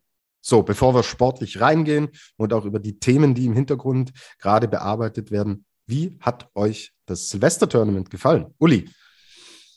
Ja, auf jeden Fall gut. Und äh, jeder Wettkampf, den die Frauen dazu bekommen, ist eine Bereicherung, gerade jetzt, äh, wo Japan noch ausfällt. Man stelle sich vor, der Wettkampfkalender wäre so wie die letzten Jahre, dann hätten die bis jetzt zwei Wettkämpfe gehabt und bis Ende Januar gar nichts, äh, wo ich hoffe, dass natürlich doch noch Ersatzorte gefunden werden, gerade für die olympische Nominierung. Das ist schon sehr bitter für manche, glaube ich, die vielleicht auch knapp dran sind oder wo es noch so eng ist zwischen zwei Springerinnen. Ja, ansonsten fand ich das eine schöne Sache, auch mit dem K.O. das äh, springen und natürlich hat man wieder gesehen, Lugno ist eine sehr kleine Schanze, ich glaube sogar mit Hintenbach die kleinste Schanze im Weltcup-Kalender, dementsprechend waren auch sehr, sehr viele Teilnehmerinnen, dementsprechend waren es auch spannende Wettkämpfe, es war ein sehr enges Feld diesmal. Genau, und das können sie gerne äh, beibehalten, beziehungsweise dann doch vielleicht die Vierschanzentournee einführen und mit Lugno. dann äh, muss man gucken, wie man das jetzt da integriert, weil jetzt hat man ja sowas angefangen mit der goldenen Eule und dem Silvestertournament. Andererseits möchte man auch die Vierschanzentournee. Äh, ja, da muss man aufpassen, was fängt man jetzt an, was behält man bei und aber es ist auf jeden Fall erstmal äh, der richtige Schritt in die, mal, richtige Richtung gegangen worden. Louis, stimmst du dem zu? Insgesamt ja, ich muss äh, dazu sagen, als äh, jemand, der das äh, begleitet ist, sind es für mich immer die stressigsten Wettkämpfe in, in Jubno, weil die Schanze halt so klein ist. Es geht alles so wahnsinnig schnell. Du hast kaum Zeit, dir mal Notizen zu machen. Und wenn das jetzt im K.O.-Modus noch äh, ist, ist es nochmal eine Nummer stressiger. Insgesamt fand ich es aber echt schön, äh, das zu sehen, ähm, auch wie das Ganze aufbereitet wurde, auch aus fernsehtechnischer Sicht. Ich meine, ja, Jubno gibt jetzt als Schanze nicht so wahnsinnig viel her was so spektakuläre Bilder angeht, aber die slowenischen Kollegen haben sich da echt Mühe gegeben und äh, das Highlight war eigentlich immer vor jedem Duell dann äh, diese Grafiken, die sie dann eingeblendet haben, wo die Springerinnen äh, dann irgendwelche Gesten gemacht haben und so. Also da gab es auch das ein oder andere Highlight. Von daher äh, eine gelungene Premiere auf jeden Fall. Mhm, genau. Ähm, es gibt jetzt von äh, dem Usernamen des Jahrzehnts Rodeo Clown äh, die Ansicht, Neujahrsspringen bei den Frauen funktioniert nicht. Es wird zu sehr überschattet von Garmisch. ZDF zeigt lieber Analyse und Siegerehrung anstelle des ersten Durchgangs aus Ljubno. Auch kein Livestream. Und später nur den halben zweiten Durchgang. Ähm, ja, dann funktioniert aber nicht das Neujahrsspringen bei den Frauen nicht, sondern dann funktioniert die Berichterstattung des ZDF nicht. Ich glaube, so können wir es richtig zusammenfassen. Ja. Weil äh, ich habe wie immer auf ORF umgeschaltet. Das war toll. Ja, da haben die das ganz normal so, wie man eben Sport, ähm, Sport auch äh, Bericht erstattet. So wurde das dort auch gemacht. Und ich glaube, wenn wir in andere äh, Länder schauen, andere Medien, die werden da auch anders berichtet haben. Also an der Stelle hat das ZDF äh, da nicht funktioniert und nicht das Neujahrsspringen äh, an sich. Also ich glaube, das ist ja. da ein bisschen zu einfach, einfach gedacht. Ähm, einen Punkt, aber wo ich durchaus mh, hm, ja schon nachvollziehen kann, äh, den er noch anfügt, wenn ein Turnier über Jahreswechsel bei den Damen funktionieren soll, dann an den freien Tagen der Vier-Schanzentournee. Ja, aber da sind wir ja wieder bei dem Problem, die sind ja auch nicht immer gleich. Also eigentlich war, also ich kann mich erinnern, es war eigentlich nie eine Pause, glaube ich, groß zwischen äh, Oberstdorf und Garmisch, was jetzt mal war. Äh, die Ruhetage sind ja auch ein bisschen anders gesetzt. Es kommt ja auch darauf an, wie Weihnachten ist, wie die Ruhetage sind. Und wenn man dann da auch noch immer guckt, wo die Pausentage sind, dann weiß ja der Zuschauer irgendwann gar nicht mehr, wann welches Springen stattfindet. Und sie haben es ja schon zeitlich so gut gemacht, dass, also wenn alles gut läuft, dass die Männer fertig sind und dann die Frauen springen, beziehungsweise andersrum. Also da sehe ich nicht das Problem, zumal ja so viele sportliche Highlights dann auch nicht sind am 1.1. oder am 31.12. Und ich denke, gut, wenn man vielleicht den ersten Durchgang nicht sieht, ist es wirklich schade. Und ich finde, jeden Sprung, den man vom Frauenskispringen sieht im Fernsehen, bringt einen voran. Aber wenn man wenigstens den zweiten Durchgang wirklich gut aufarbeitet und den von die besten 30 zeigt und vielleicht nochmal rückblicken, den ersten Durchgang und wirklich mit allen Fakten und Namen äh, glänzt und nicht sich da irgendwas zusammenschustert, dann kann das schon gut funktionieren. Aber ich würde das jetzt nicht in der Pause machen von den Männern. Also wenn, würde ich das, glaube ich, schon, so wie es jetzt äh, gestartet worden ist, entweder davor oder danach die Zeiten anpassen. Absolut. Ja. Hat, hat man ja bei den Männern auch mal gemacht, so, dass man nur den zweiten Durchgang gezeigt hat. So, kommt an einem normalen Weltcup-Wochenende, wenn Biathlon oder sonstiges ist, kommt sowas in der Regel vor. Ja, aber dann bin ich voll bei dir, Uli. Dann auch vernünftig zum Finale reingehen, vorher kurze Zusammenfassung bringen und die Zeit nutzen und ja, äh, nicht zum hundertsten Mal die blauen Pullover vom SC Patenkirchen rausholen und da irgendwelche Jubiläen feiern. Also gut, ist ein anderes Thema, könnten wir ewig sprechen. Luis, ich wollte dich nicht, wollte dich nicht abgrätschen. Alles gut. Ich meine, wir sind uns ja hier intern auch einig, dass man diese Nische rund um den Jahreswechsel unbedingt nutzen muss, gerade für das Frauenskispringen, um das halt noch äh, interessanter zu machen. Und ähm, mir fällt auch kein Optimierungsbedarf ein, außer dass man jetzt vielleicht am Silvestertag das Springen vielleicht eine Viertelstunde später hätte, lassen, hätte starten lassen können. Also das fand ich auch äh, zu eng. Ähm, bei mir lief dann beides noch quasi parallel. Es war dann auch schwierig, alles äh, wirklich aufmerksam so zu verfolgen und äh, so aufzubereiten, um beidem gerecht zu werden. Ähm, aber ich, ich nehme da vielleicht noch mal eine andere Position in Bezug auf den ersten Durchgang ein der wird bei den Frauen sowieso nie gezeigt. Dass das dann aber bei dem K.O.-Modus, bei einer Premiere des K.O.-Modus nicht gemacht wird, finde ich, äh, finde ich äh, verheerend. Und eigentlich äh, macht dieser Modus den Durchgang ja noch spannender, weil du sonst ja weißt, okay, ich schaue mir die letzten zehn an des ersten Durchgangs, weil es da wirklich um die Wurst geht. Jetzt in einem K.O.-Modus hast du aber eigentlich alle zwei Minuten quasi eine Entscheidung, nämlich darüber, wer jetzt weiterkommt und wer in den zweiten Durchgang einzieht. Ähm, und äh, wenn man es so macht wie der ORF, äh, es geht ja, hast du ja eben, hast du ja eben gesagt, so, dann verstehe ich nicht, warum sich andere damit so schwer tun. Absolut. Ähm, gut, Date fragt, wie seht ihr die Chance auf eine, äh, eine Vierschanzentournee bei den Frauen? Die vier Orte, also die, die wir von den Herren kennen, die sollen sich ja schon geeinigt haben. Ja, die Frage ist nur wie und wann. Also ich, Luis hat da vielleicht wieder ein bisschen mehr schon in Erfahrung bringen können, weiß ich jetzt nicht. Ähm, ich denke schon, dass es vielleicht schnell gehen könnte, aber ich denke, man hätte es auch schon vor ein paar Jahren, man hätte es schon auch eher anfangen können. Und ich glaube, wenn vielleicht auch noch Garmisch irgendwann mal, äh, nee, äh, Innsbruck Flutlicht noch bekommt, dann ist das ja alles heutzutage gar kein Problem. Ich glaube, die Frauen werden auch nicht böse, wenn sie ganz spät abends bringen oder ganz früh. Hauptsache die Tournee ist. Und dann kann man ja auch so dementsprechend auch im Nachhinein oder im Vorhinein äh, darüber sprechen und analysieren. Weiß nicht, Luis, weißt du da mehr, wie der Stand ist? Ich habe auch nur Überschriften gelesen, sind sich einig, geht ganz schnell, aber mehr weiß ich jetzt leider auch nicht. Naja, also der, der Tourneepräsident ähm, aus Oberstdorf hat, äh, hat gesagt, dass sie sich einig sind, ähm, sie das auch der FIS vorschlagen wollen. Ähm, es sieht aber schwer danach aus, als ob das Ding dann äh, erst in der Saison 23, 24 kommen wird. Ähm, weil wir jetzt auch aus Ljubno äh, die Nachricht bekommen haben, dass die sich jetzt mit Villach zusammenschließen werden und das Silvester-Tournament halt eben auf zwei Stationen für die nächste Saison äh, ausweiten wollen was wohl auch äh, bei der Renndirektorin Chika Yoshida auf offene Ohren gestoßen ist. Dementsprechend nochmal ein Jahr Zeit äh, für die originalen Turnierorganisatoren, das äh, zu machen. Ähm, dann aber hoffentlich nicht so, wie sie es jetzt äh, geplant haben, weil sie nämlich ähm, gesagt haben, sie würden ähm, die Reihenfolge der österreichischen und deutschen Orte quasi vertauschen, also dass die Damen in Garmisch anfangen und dann nach Oberstdorf fahren, dann nach Bischofshofen und dann nach Innsbruck also ich glaube, da muss man nur auf die Landkarte schauen, um zu sehen, dass das logistisch eine mittlere Katastrophe ist. Also da sollten sie sich hoffentlich nochmal Gedanken drüber machen. Ja, und, also, und dann sind wir wieder dabei, wenn die jetzt mit Lugno und Villach sich zusammentun, ist es ja schon irgendwie ein Tournament, was eigentlich Tradition bekommen soll. Also so klingt das für mich. Jetzt tut man ja eigentlich ja wieder dann auch zwei Veranstaltungsorte bestrafen, die jetzt in die Bresche gesprungen sind und das eigentlich angeleiert haben. Man darf ja nicht vergessen, äh, dass das auch für die Veranstalter bedeutet, Silvester oder kurz nach Weihnachten aktiv zu sein und da drei Tage an der Schanze zu stehen. Wenn man Pech hat, sind noch schlechte Bedingungen, wo man noch die ganze halbe Nacht die Schanze präpariert oder einen Schuss bringt. Ähm, das würde ich dann auch wieder schade finden. Also da muss man schon, schon eine gute Lösung finden, weil jetzt hat man das eine angefangen und das andere soll irgendwie kommen. Äh, wie macht man das jetzt? Ne? Also das ist schon schwer, aber wenn ich höre, dass das Villach kommt, so mein Lieblingsstand, dann müsste ich ja wieder anfangen. okay, exklusiv gehört bei der Flugshow. Ja, ja. Uli Gressler äh, bereitet ihr Comeback vor. Ähm, ja, glaube ich, super spannend, interessant. Äh, und stellt euch vor, man hätte jetzt in Slowenien da auch Full House haben können mit Zuschauern, so wie die Sloweninnen springen und was das dann auch für eine für, für Bilder erzeugen kann nach draußen. Ja, da würde ich nicht krampfhaft an diesen klassischen Tourneestationen festhalten, sondern vers vielleicht versuchen, eigene Wege zu gehen. Aber wir haben es im Vorgespräch auch schon gehabt, aufpassen. Ja, Bluebird, äh, äh Bluebird Tour, Raw Air, äh, die, Wertung 5 XY hier, Silvester Tournament.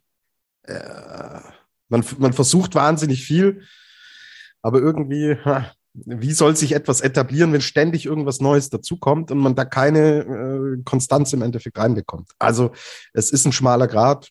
Wir werden es weiter beobachten und glaube ich hier auch final jetzt erstmal keine Paradelösung anbieten. Deswegen gehen wir rüber zum Sportlichen. In meinem Gedicht ganz am Anfang habe ich Nika Krishna und Sarah Takanashi erwähnt. Und die haben tatsächlich zum ersten Mal in dieser Saison überhaupt auf dem Podest gestanden und das dann auch ganz gleich, äh, gleich ganz oben. Äh, Uli, wie haben dir wie hat's dir denn sportlich gefallen, wenn wir jetzt nach, nach äh, Ljubno schauen? Ähm, haben wir da auch wirklich gute, schöne Wettkämpfe gesehen? Ja, ich denke schon. Und ähm, also ich glaube, du kannst die Springerinnen fragen, mir wird nicht zu den Lieblingsschanzen zählen. also das war, ich habe da gerne meine Chance genutzt, weil ich wusste, viele mögen die Schanze nicht mit dem kurzen Tisch. Äh, wir haben sie jetzt auch schon ein bisschen umgebaut. Das hat man auch gesehen. In Takanashi kann er 95 Meter springen. Das war fast utopisch davor. Aber man sieht immer noch, wie schwer es ist, dort weit zu springen und vor allem diese weiten Sprünge auch gut zu landen. Das sieht man immer noch. Und ich glaube auch, Marita Kramer ist froh, dass sie Dubno jetzt hinter sich gebracht hat. Äh, ich meine, sie hat die Goldene Eule mit nach Hause genommen, was man möchte, man mehr, aber ich glaube, es war nicht unbedingt ihre Lieblingsschanze. Und die Sarah Takanashi ist da schon immer gut gesprungen. Das, äh, sie ist auch eine sehr kleine Springerin. Äh, sie kann ja Sprungstil super mit anpassen. Aber man hat auch gesehen, das ist mir gerade bei den Slowenen aufgefallen in der Zeitlupe, was die für Tempo nach vorne machen. Mein Liebermann für so eine kleine Schanze, also da hat man manchmal gedacht, sie sind auf eine 120 Meter Schanze, wie die attackieren und es hat aber funktioniert und ähm, das fand ich sehr erstaunlich und äh, positiv überrascht haben mich auch wieder sehr die Österreicherinnen, also als Team, wie kompakt die doch da stark sind, äh, wo man da schon mit Platz 15 so ungefähr gerade schlecht ist im österreichischen Team. Äh, die Slowenen haben ja schon gesagt, Bock stark äh, insgesamt. Es freut mich aber auch, dass eine Slowenien gewonnen hat dort. Ähm, Lupin war immer gute Stimmung. Also wenn da noch Zuschauer gewesen wären, oh, da hätte die Hütte gebrannt, wie man so schön sagt. Und aus deutscher Sicht hm, tun sich schwer. Da kann man froh sein, dass die Katharina Althaus gerade da noch so in die Bresche springt, aber es wird für sie ja auch nicht leichter, äh, wenn sie immer das Zugpferd ist und alles auf sie einprasselt. Und ähm, ja, jetzt bin ich gespannt, was nach den drei Wochen Pause passiert, obwohl ich immer noch ein bisschen Hoffnung habe, dass es nicht drei Wochen Pause bedeutet jetzt. Absolut, absolut. Luis, ähm, ja, Sarah Takanashi, wir haben viel über sie gesprochen. Ich glaube, die Landung war ein bisschen auch das Problem so im, im Laufe der Saison. Hat sie jetzt tatsächlich sehr gut hingekriegt und dann auch endlich, endlich diesen Sieg geholt. Ähm, äh, erleben wir jetzt eine Steigerung äh, bei ihr? Ja, wie gesagt, ja, es kommen, ja, gut, ich kann meine Frage eigentlich selbst beantworten, weil wir keine Wettbewerbe sehen. Äh, dumme Frage, aber ähm, äh, tut dann, glaube ich, auch wahnsinnig gut für so eine erfolgsverwöhnte Springerin, die ja noch nicht so glücklich äh, war im Laufe der Saison. Ja, hundertprozentig. Also ich meine, wir haben es ja oft genug in den Folgen auch äh, angesprochen, dass es ja für sie irgendwo schon eine Premiere ist, dass die acht Springen am Stück nicht aufs Podium springt. Also das, das ich weiß gar nicht, das kennt die, glaube ich, gar nicht mehr. Seit zehn Jahren so gefühlt. So lange ist sie ja nun auch schon Weltspitze. Und äh, das äh, wird ihr mit Sicherheit äh, gut getan haben. Ähm, und Gut, äh, Maximilian Mechel hat uns gestern gesagt, er, er, glaubt nicht, dass es da noch Ersatz geben wird. Dementsprechend hast, hast, du deine Frage leider schon auch irgendwo ein bisschen selber beantwortet, Tobi. Ähm, aber ich glaube, also wenn wir sie in Willingen sehen werden, wovon ich jetzt mal ausgehe, ähm, dass man sie da auch wieder auf dem Zettel haben darf. Karina mhm. äh, Vogt war endlich mal wieder mit dabei, hat es auch jeweils in den Wettbewerb geschafft, dort äh, dann leider relativ deutlich ausgeschieden. Uli, ihr seid befreundet, das wissen wir. Hattest du irgendwie Kontakt mit ihr? Habt ihr, habt ihr schon gesprochen? Ja, äh, wir hatten Kontakt. Sie hat mir auch ein bisschen was gesagt, weil ich jetzt auch nicht hier alles. ja, musst du nicht, möchte. musst du nicht. Aber, aber was ich auch schon, ich glaube, in der Flugshow davor gesagt habe, ich glaube, ähm, sie wusste, dass es sehr schwer wird und hat vielleicht sogar auch schon für sich auch mit Olympia ein bisschen abgeschlossen. Sie war zweimal dort, sie hat den größten Erfolg dort überhaupt errungen. Ähm, sie hatte jetzt zweimal Probleme mit ihrem Knie, da ist jetzt Looping auch nicht gerade eine Chance, wo man gerne hinfährt, das muss man auch mal sagen. Und sie hat auch schon gesagt, dass es jetzt eben nicht so gut lief, auch in der Vorbereitung wie vielleicht letztes Jahr. Aber ich fand sie, also ich habe jetzt gestern dann ihren Sprung gesehen, ich fand sie also überraschend trotzdem sehr entspannt dafür und äh, sie wirkte jetzt nicht unbedingt total unglücklich und ähm, ja, das ist ja auch ein Zeichen, dass sie das schon noch gerne macht, den Sport, aber dass es jetzt eben so ist, wie es ist, dass sie das, glaube ich, akzeptiert. Na klar tut das weh, wenn man auf einmal, ich glaube, 47. zweimal wird. Das tut schon irgendwo weh. Und gerade wenn man weiß, was sie für Erfolge hatte, und ich weiß auch nicht, ob man ihr da wirklich einen Gefallen getan hat, sie da mitzunehmen. Ähm, sie wäre vielleicht sogar lieber zu Hause geblieben, weiß ich jetzt nicht genau. Wie gesagt, es ist eben auch Lubio, wo man nicht unbedingt da gerne springt, gerade noch mit der Anzahl an Masse, wo man schon froh ist, dass man vielleicht die Qualifikation schafft. Und ähm, ja, jetzt sind leider auch keine Wettbewerbe. Auch Ramsau war nicht unbedingt für sie die Chance, wo sie jetzt wirklich äh, ihr Potenzial zeigen kann, wo sie schon auch gute Sprünge hatte im Training. Ich glaube, andere Chancen würden ihr besser liegen, aber wie gesagt, jetzt ist leider nichts mehr und mal gucken, wie es jetzt bei ihr dann weitergeht und wo sie jetzt noch auftreten wird, ob sie nach Willing fährt. Das wird sich, denke ich, jetzt mal in den drei Wochen intern entscheiden. Also das ist ja eigentlich für alle ein Neustart, also für jede Nation und da wird Willing sehr spannend werden, äh, auch jetzt auch Takanashi, klar, die hat jetzt gewonnen, aber die kann jetzt einfach dieses Erfolgserlebnis eigentlich gar nicht mitnehmen, wenn man mal ehrlich ist. Und auch für die Marita Kame wird es, glaube ich, schwerer werden, als einfach da in dem Flow zu bleiben. Und dann ist ja leider immer noch das Thema Corona, was ja eher wieder dominanter wird, wo keiner weiß, wo die Reise hingeht äh, mit den neuen Varianten und wie da überhaupt was entschieden wird. Und jetzt, wenn man drei Wochen Pause hat, ist vielleicht die Gefahr sogar noch größer, dass man sich da eher mal mit Corona infiziert oder auch nicht. Absolut. Ja, ähm, intern ist ein gutes Stichwort. Was macht man denn jetzt mit Olympia-Nominierung? Also pff, für die Trainer natürlich auch wahnsinnig schwer, weil du jetzt keine Parameter mehr hast, um zu sagen, ja, zum Stand äh, 16. Januar ist das, sind die, die am besten in Form sind und die nehme ich mit. So, mal, jetzt bleiben wir mal beim deutschen Team. Dass eine äh, Katharina Althaus nach Peking fährt, wenn sie gesund ist, müssen wir nicht drüber sprechen. Aber dahinter ist es, glaube ich, jetzt auch für die Trainer nicht so einfach, Luis. Wie, wie stellt sich denn dieses Team jetzt zusammen?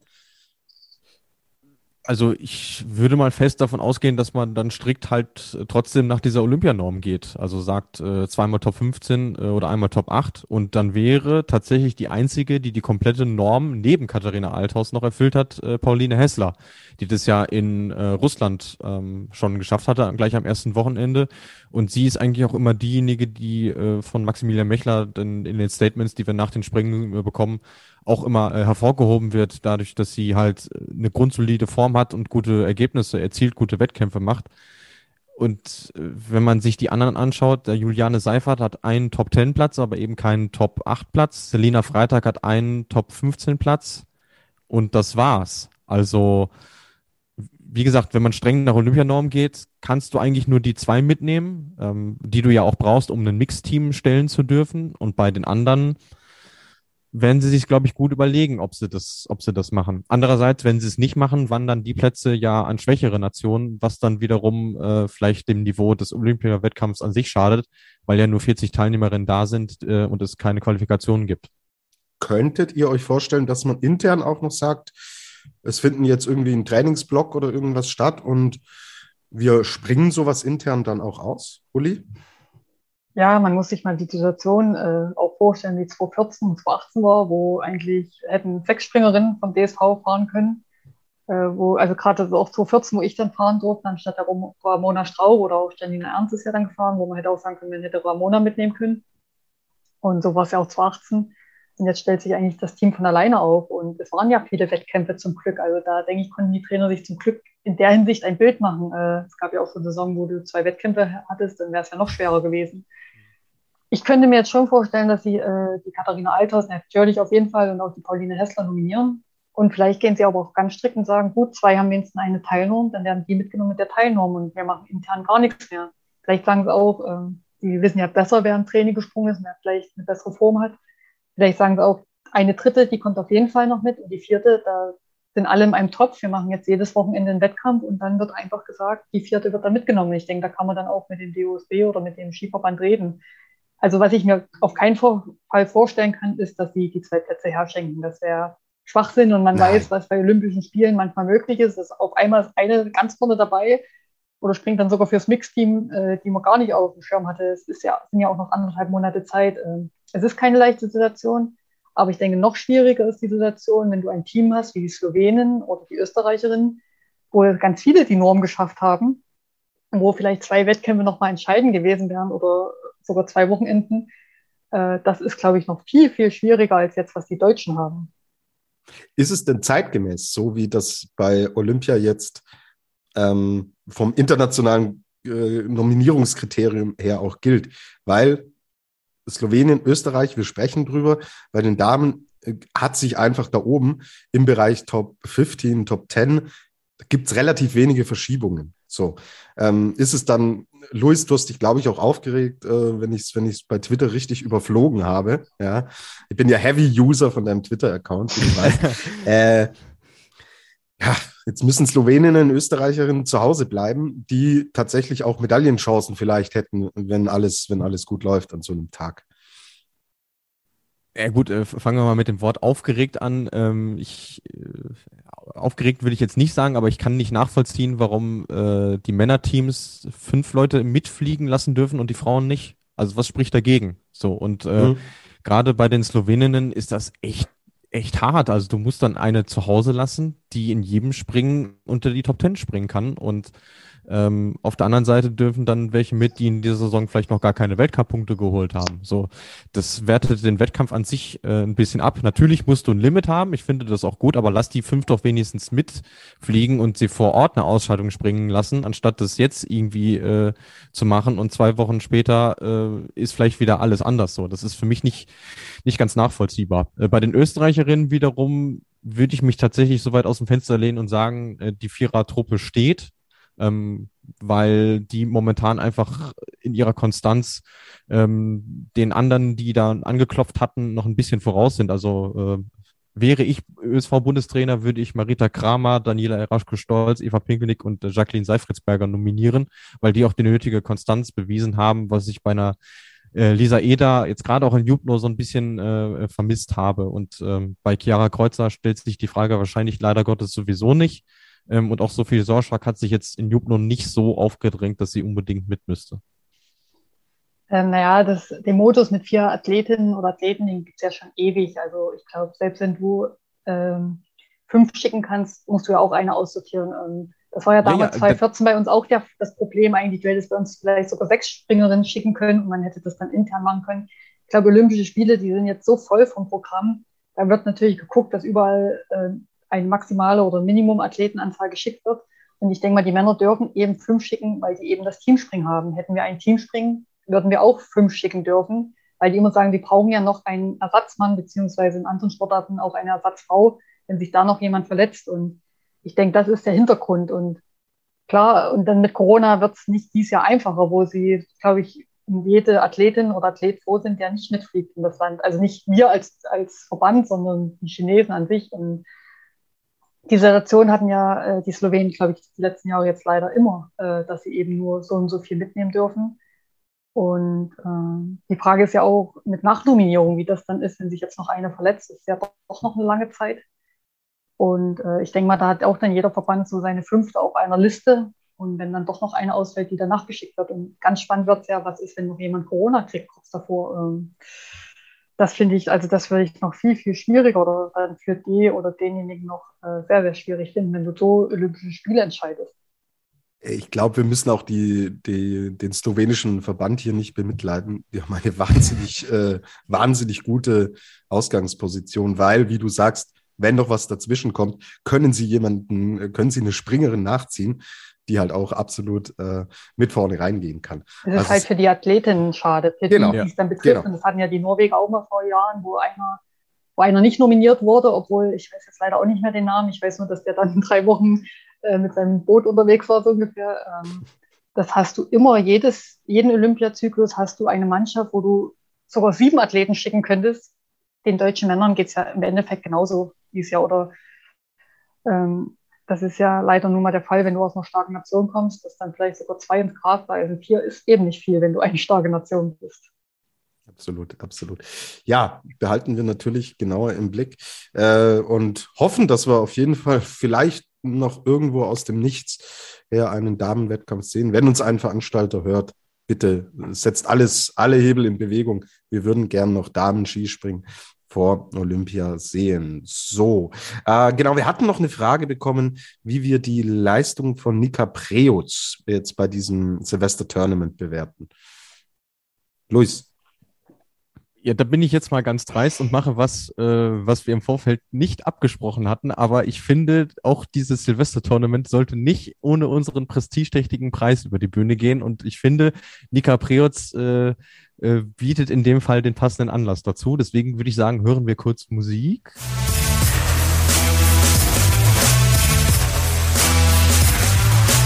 Die Flugshow präsentiert den Adler des Wochenendes. Also, Nika Priotz ist unsere Adlerin des Silvester-Tournaments und äh, mitverantwortlich dafür, dass der slowenische Nationaltrainer Soran Supancic sich jetzt echt den Kopf darüber äh, zermartern muss, wen er denn zu Olympia schickt, denn äh, die ältere der beiden Priotz-Schwestern ist am äh, Silvestertag zunächst mit Platz 11 ähm, wieder auf das Ergebnis gesprungen, was vor ihr Bestes war und hat das am Neujahrstag dann noch mit Platz 7 verbessert und von daher eine würdige Trägerin des Adlers des Silvester-Tournaments. Ja, ist sie damit auch die vierte Slowenin? Das ist jetzt halt die Frage. Äh, Uli, kann man überhaupt jetzt dieses so ein Wochenende dann sagen, naja gut, das ist der letzte Eindruck, den man jetzt hat und danach richte ich meine Olympianominierung aus? Ja, das macht es natürlich für die Trainer äh, nicht leichter, dass ausgerechnet Tokio nun wirklich das letzte Springen ist vor der olympischen Nominierung, muss man ja sagen. Also es gibt ja noch Wettkämpfe dann zum Glück vor den Olympischen Spielen, aber die Nominierung ist dann eben durch. Und Lugno ist schon eine sehr eigene Chance, auch eine sehr kleine Chance, ohne jetzt auch äh, die Leistung zu schmälern. Aber ich denke mal, der Trainer hätte gerne noch äh, Preutz gerne noch vielleicht auf einer anderen Chance gesehen. Und äh, es gibt bestimmt Athletinnen, die im Lugno nicht so gut da weggekommen sind, obwohl sie vielleicht auch schon auf einer Hillsize 95 ganz anders springen können. Und ähm, ja, ich möchte da nicht in der Haut der Trainer stecken. Und man muss eben sagen, was wurde auch intern ausgemacht? Geht man wirklich strikt nur nach Ergebnisse oder sagt man, äh, gerade bei der vierten Athletin, geht man nicht nur strikt nach, äh, was auf dem Papier steht, sondern vielleicht auch, wo man weiß, was für Chancen kommen und was vor allem der Schandentyp in Peking dann ist. Ähm, aber das muss, ich denke, wenn man das macht, muss man das vorher klar gesagt haben und äh, kommuniziert haben, vor allem im Team natürlich. Und da bin ich mal gespannt, äh, was da jetzt passiert. Und es gibt ja auch, ich glaube, die Deutschen haben bis 16. Januar ihre Nominierungspflicht, aber ich glaube, andere Nationen sind sogar noch ein bisschen später dran. Ob das jetzt den Nationen was bringt, äh, weiß ich nicht, aber ich glaube, die Deutschen waren immer sehr früh dran. Und die, dieses Normsystem ist ja auch eine sehr deutsche Geschichte zum Beispiel. Gibt es in anderen Ländern, wird das ganz anders aufgestellt. Äh, liebe Uli, vielen Dank. Ähm, wir dürfen dich für heute entlassen. War wieder sehr cool mit dir zu sprechen, diese Eindrücke auch aus ehemaligen Athletinnen-Sicht zu bekommen. Und ja, dann fiebern wir äh, zumindest sportlich schon in Richtung Peking hin und wer weiß, vielleicht geht es sicher nochmal aus und unbedingt dann reinhören, wenn wir die Auflösung des Tippspiels der Vier-Schanzentournee machen. Auch da hat die Uli teilgenommen. Das gibt's dann. Aber in ein paar Tagen. Für heute erstmal vielen äh, lieben und herzlichen Dank, wie immer, liebe Uli. Ja, danke. Es hat mir wieder sehr viel Spaß gemacht. Äh, ja, vielleicht schauen wir ja uns nach der Vier-Schanzentournee nochmal ja, mein Tippspiel, ja, der Kraft hat mich ein bisschen hängen lassen. Ich habe ihn auch mit rein, also. ähm, weil ich dachte, Innsbruck, äh, Bischofshofen, da macht auf jeden Fall das Ding.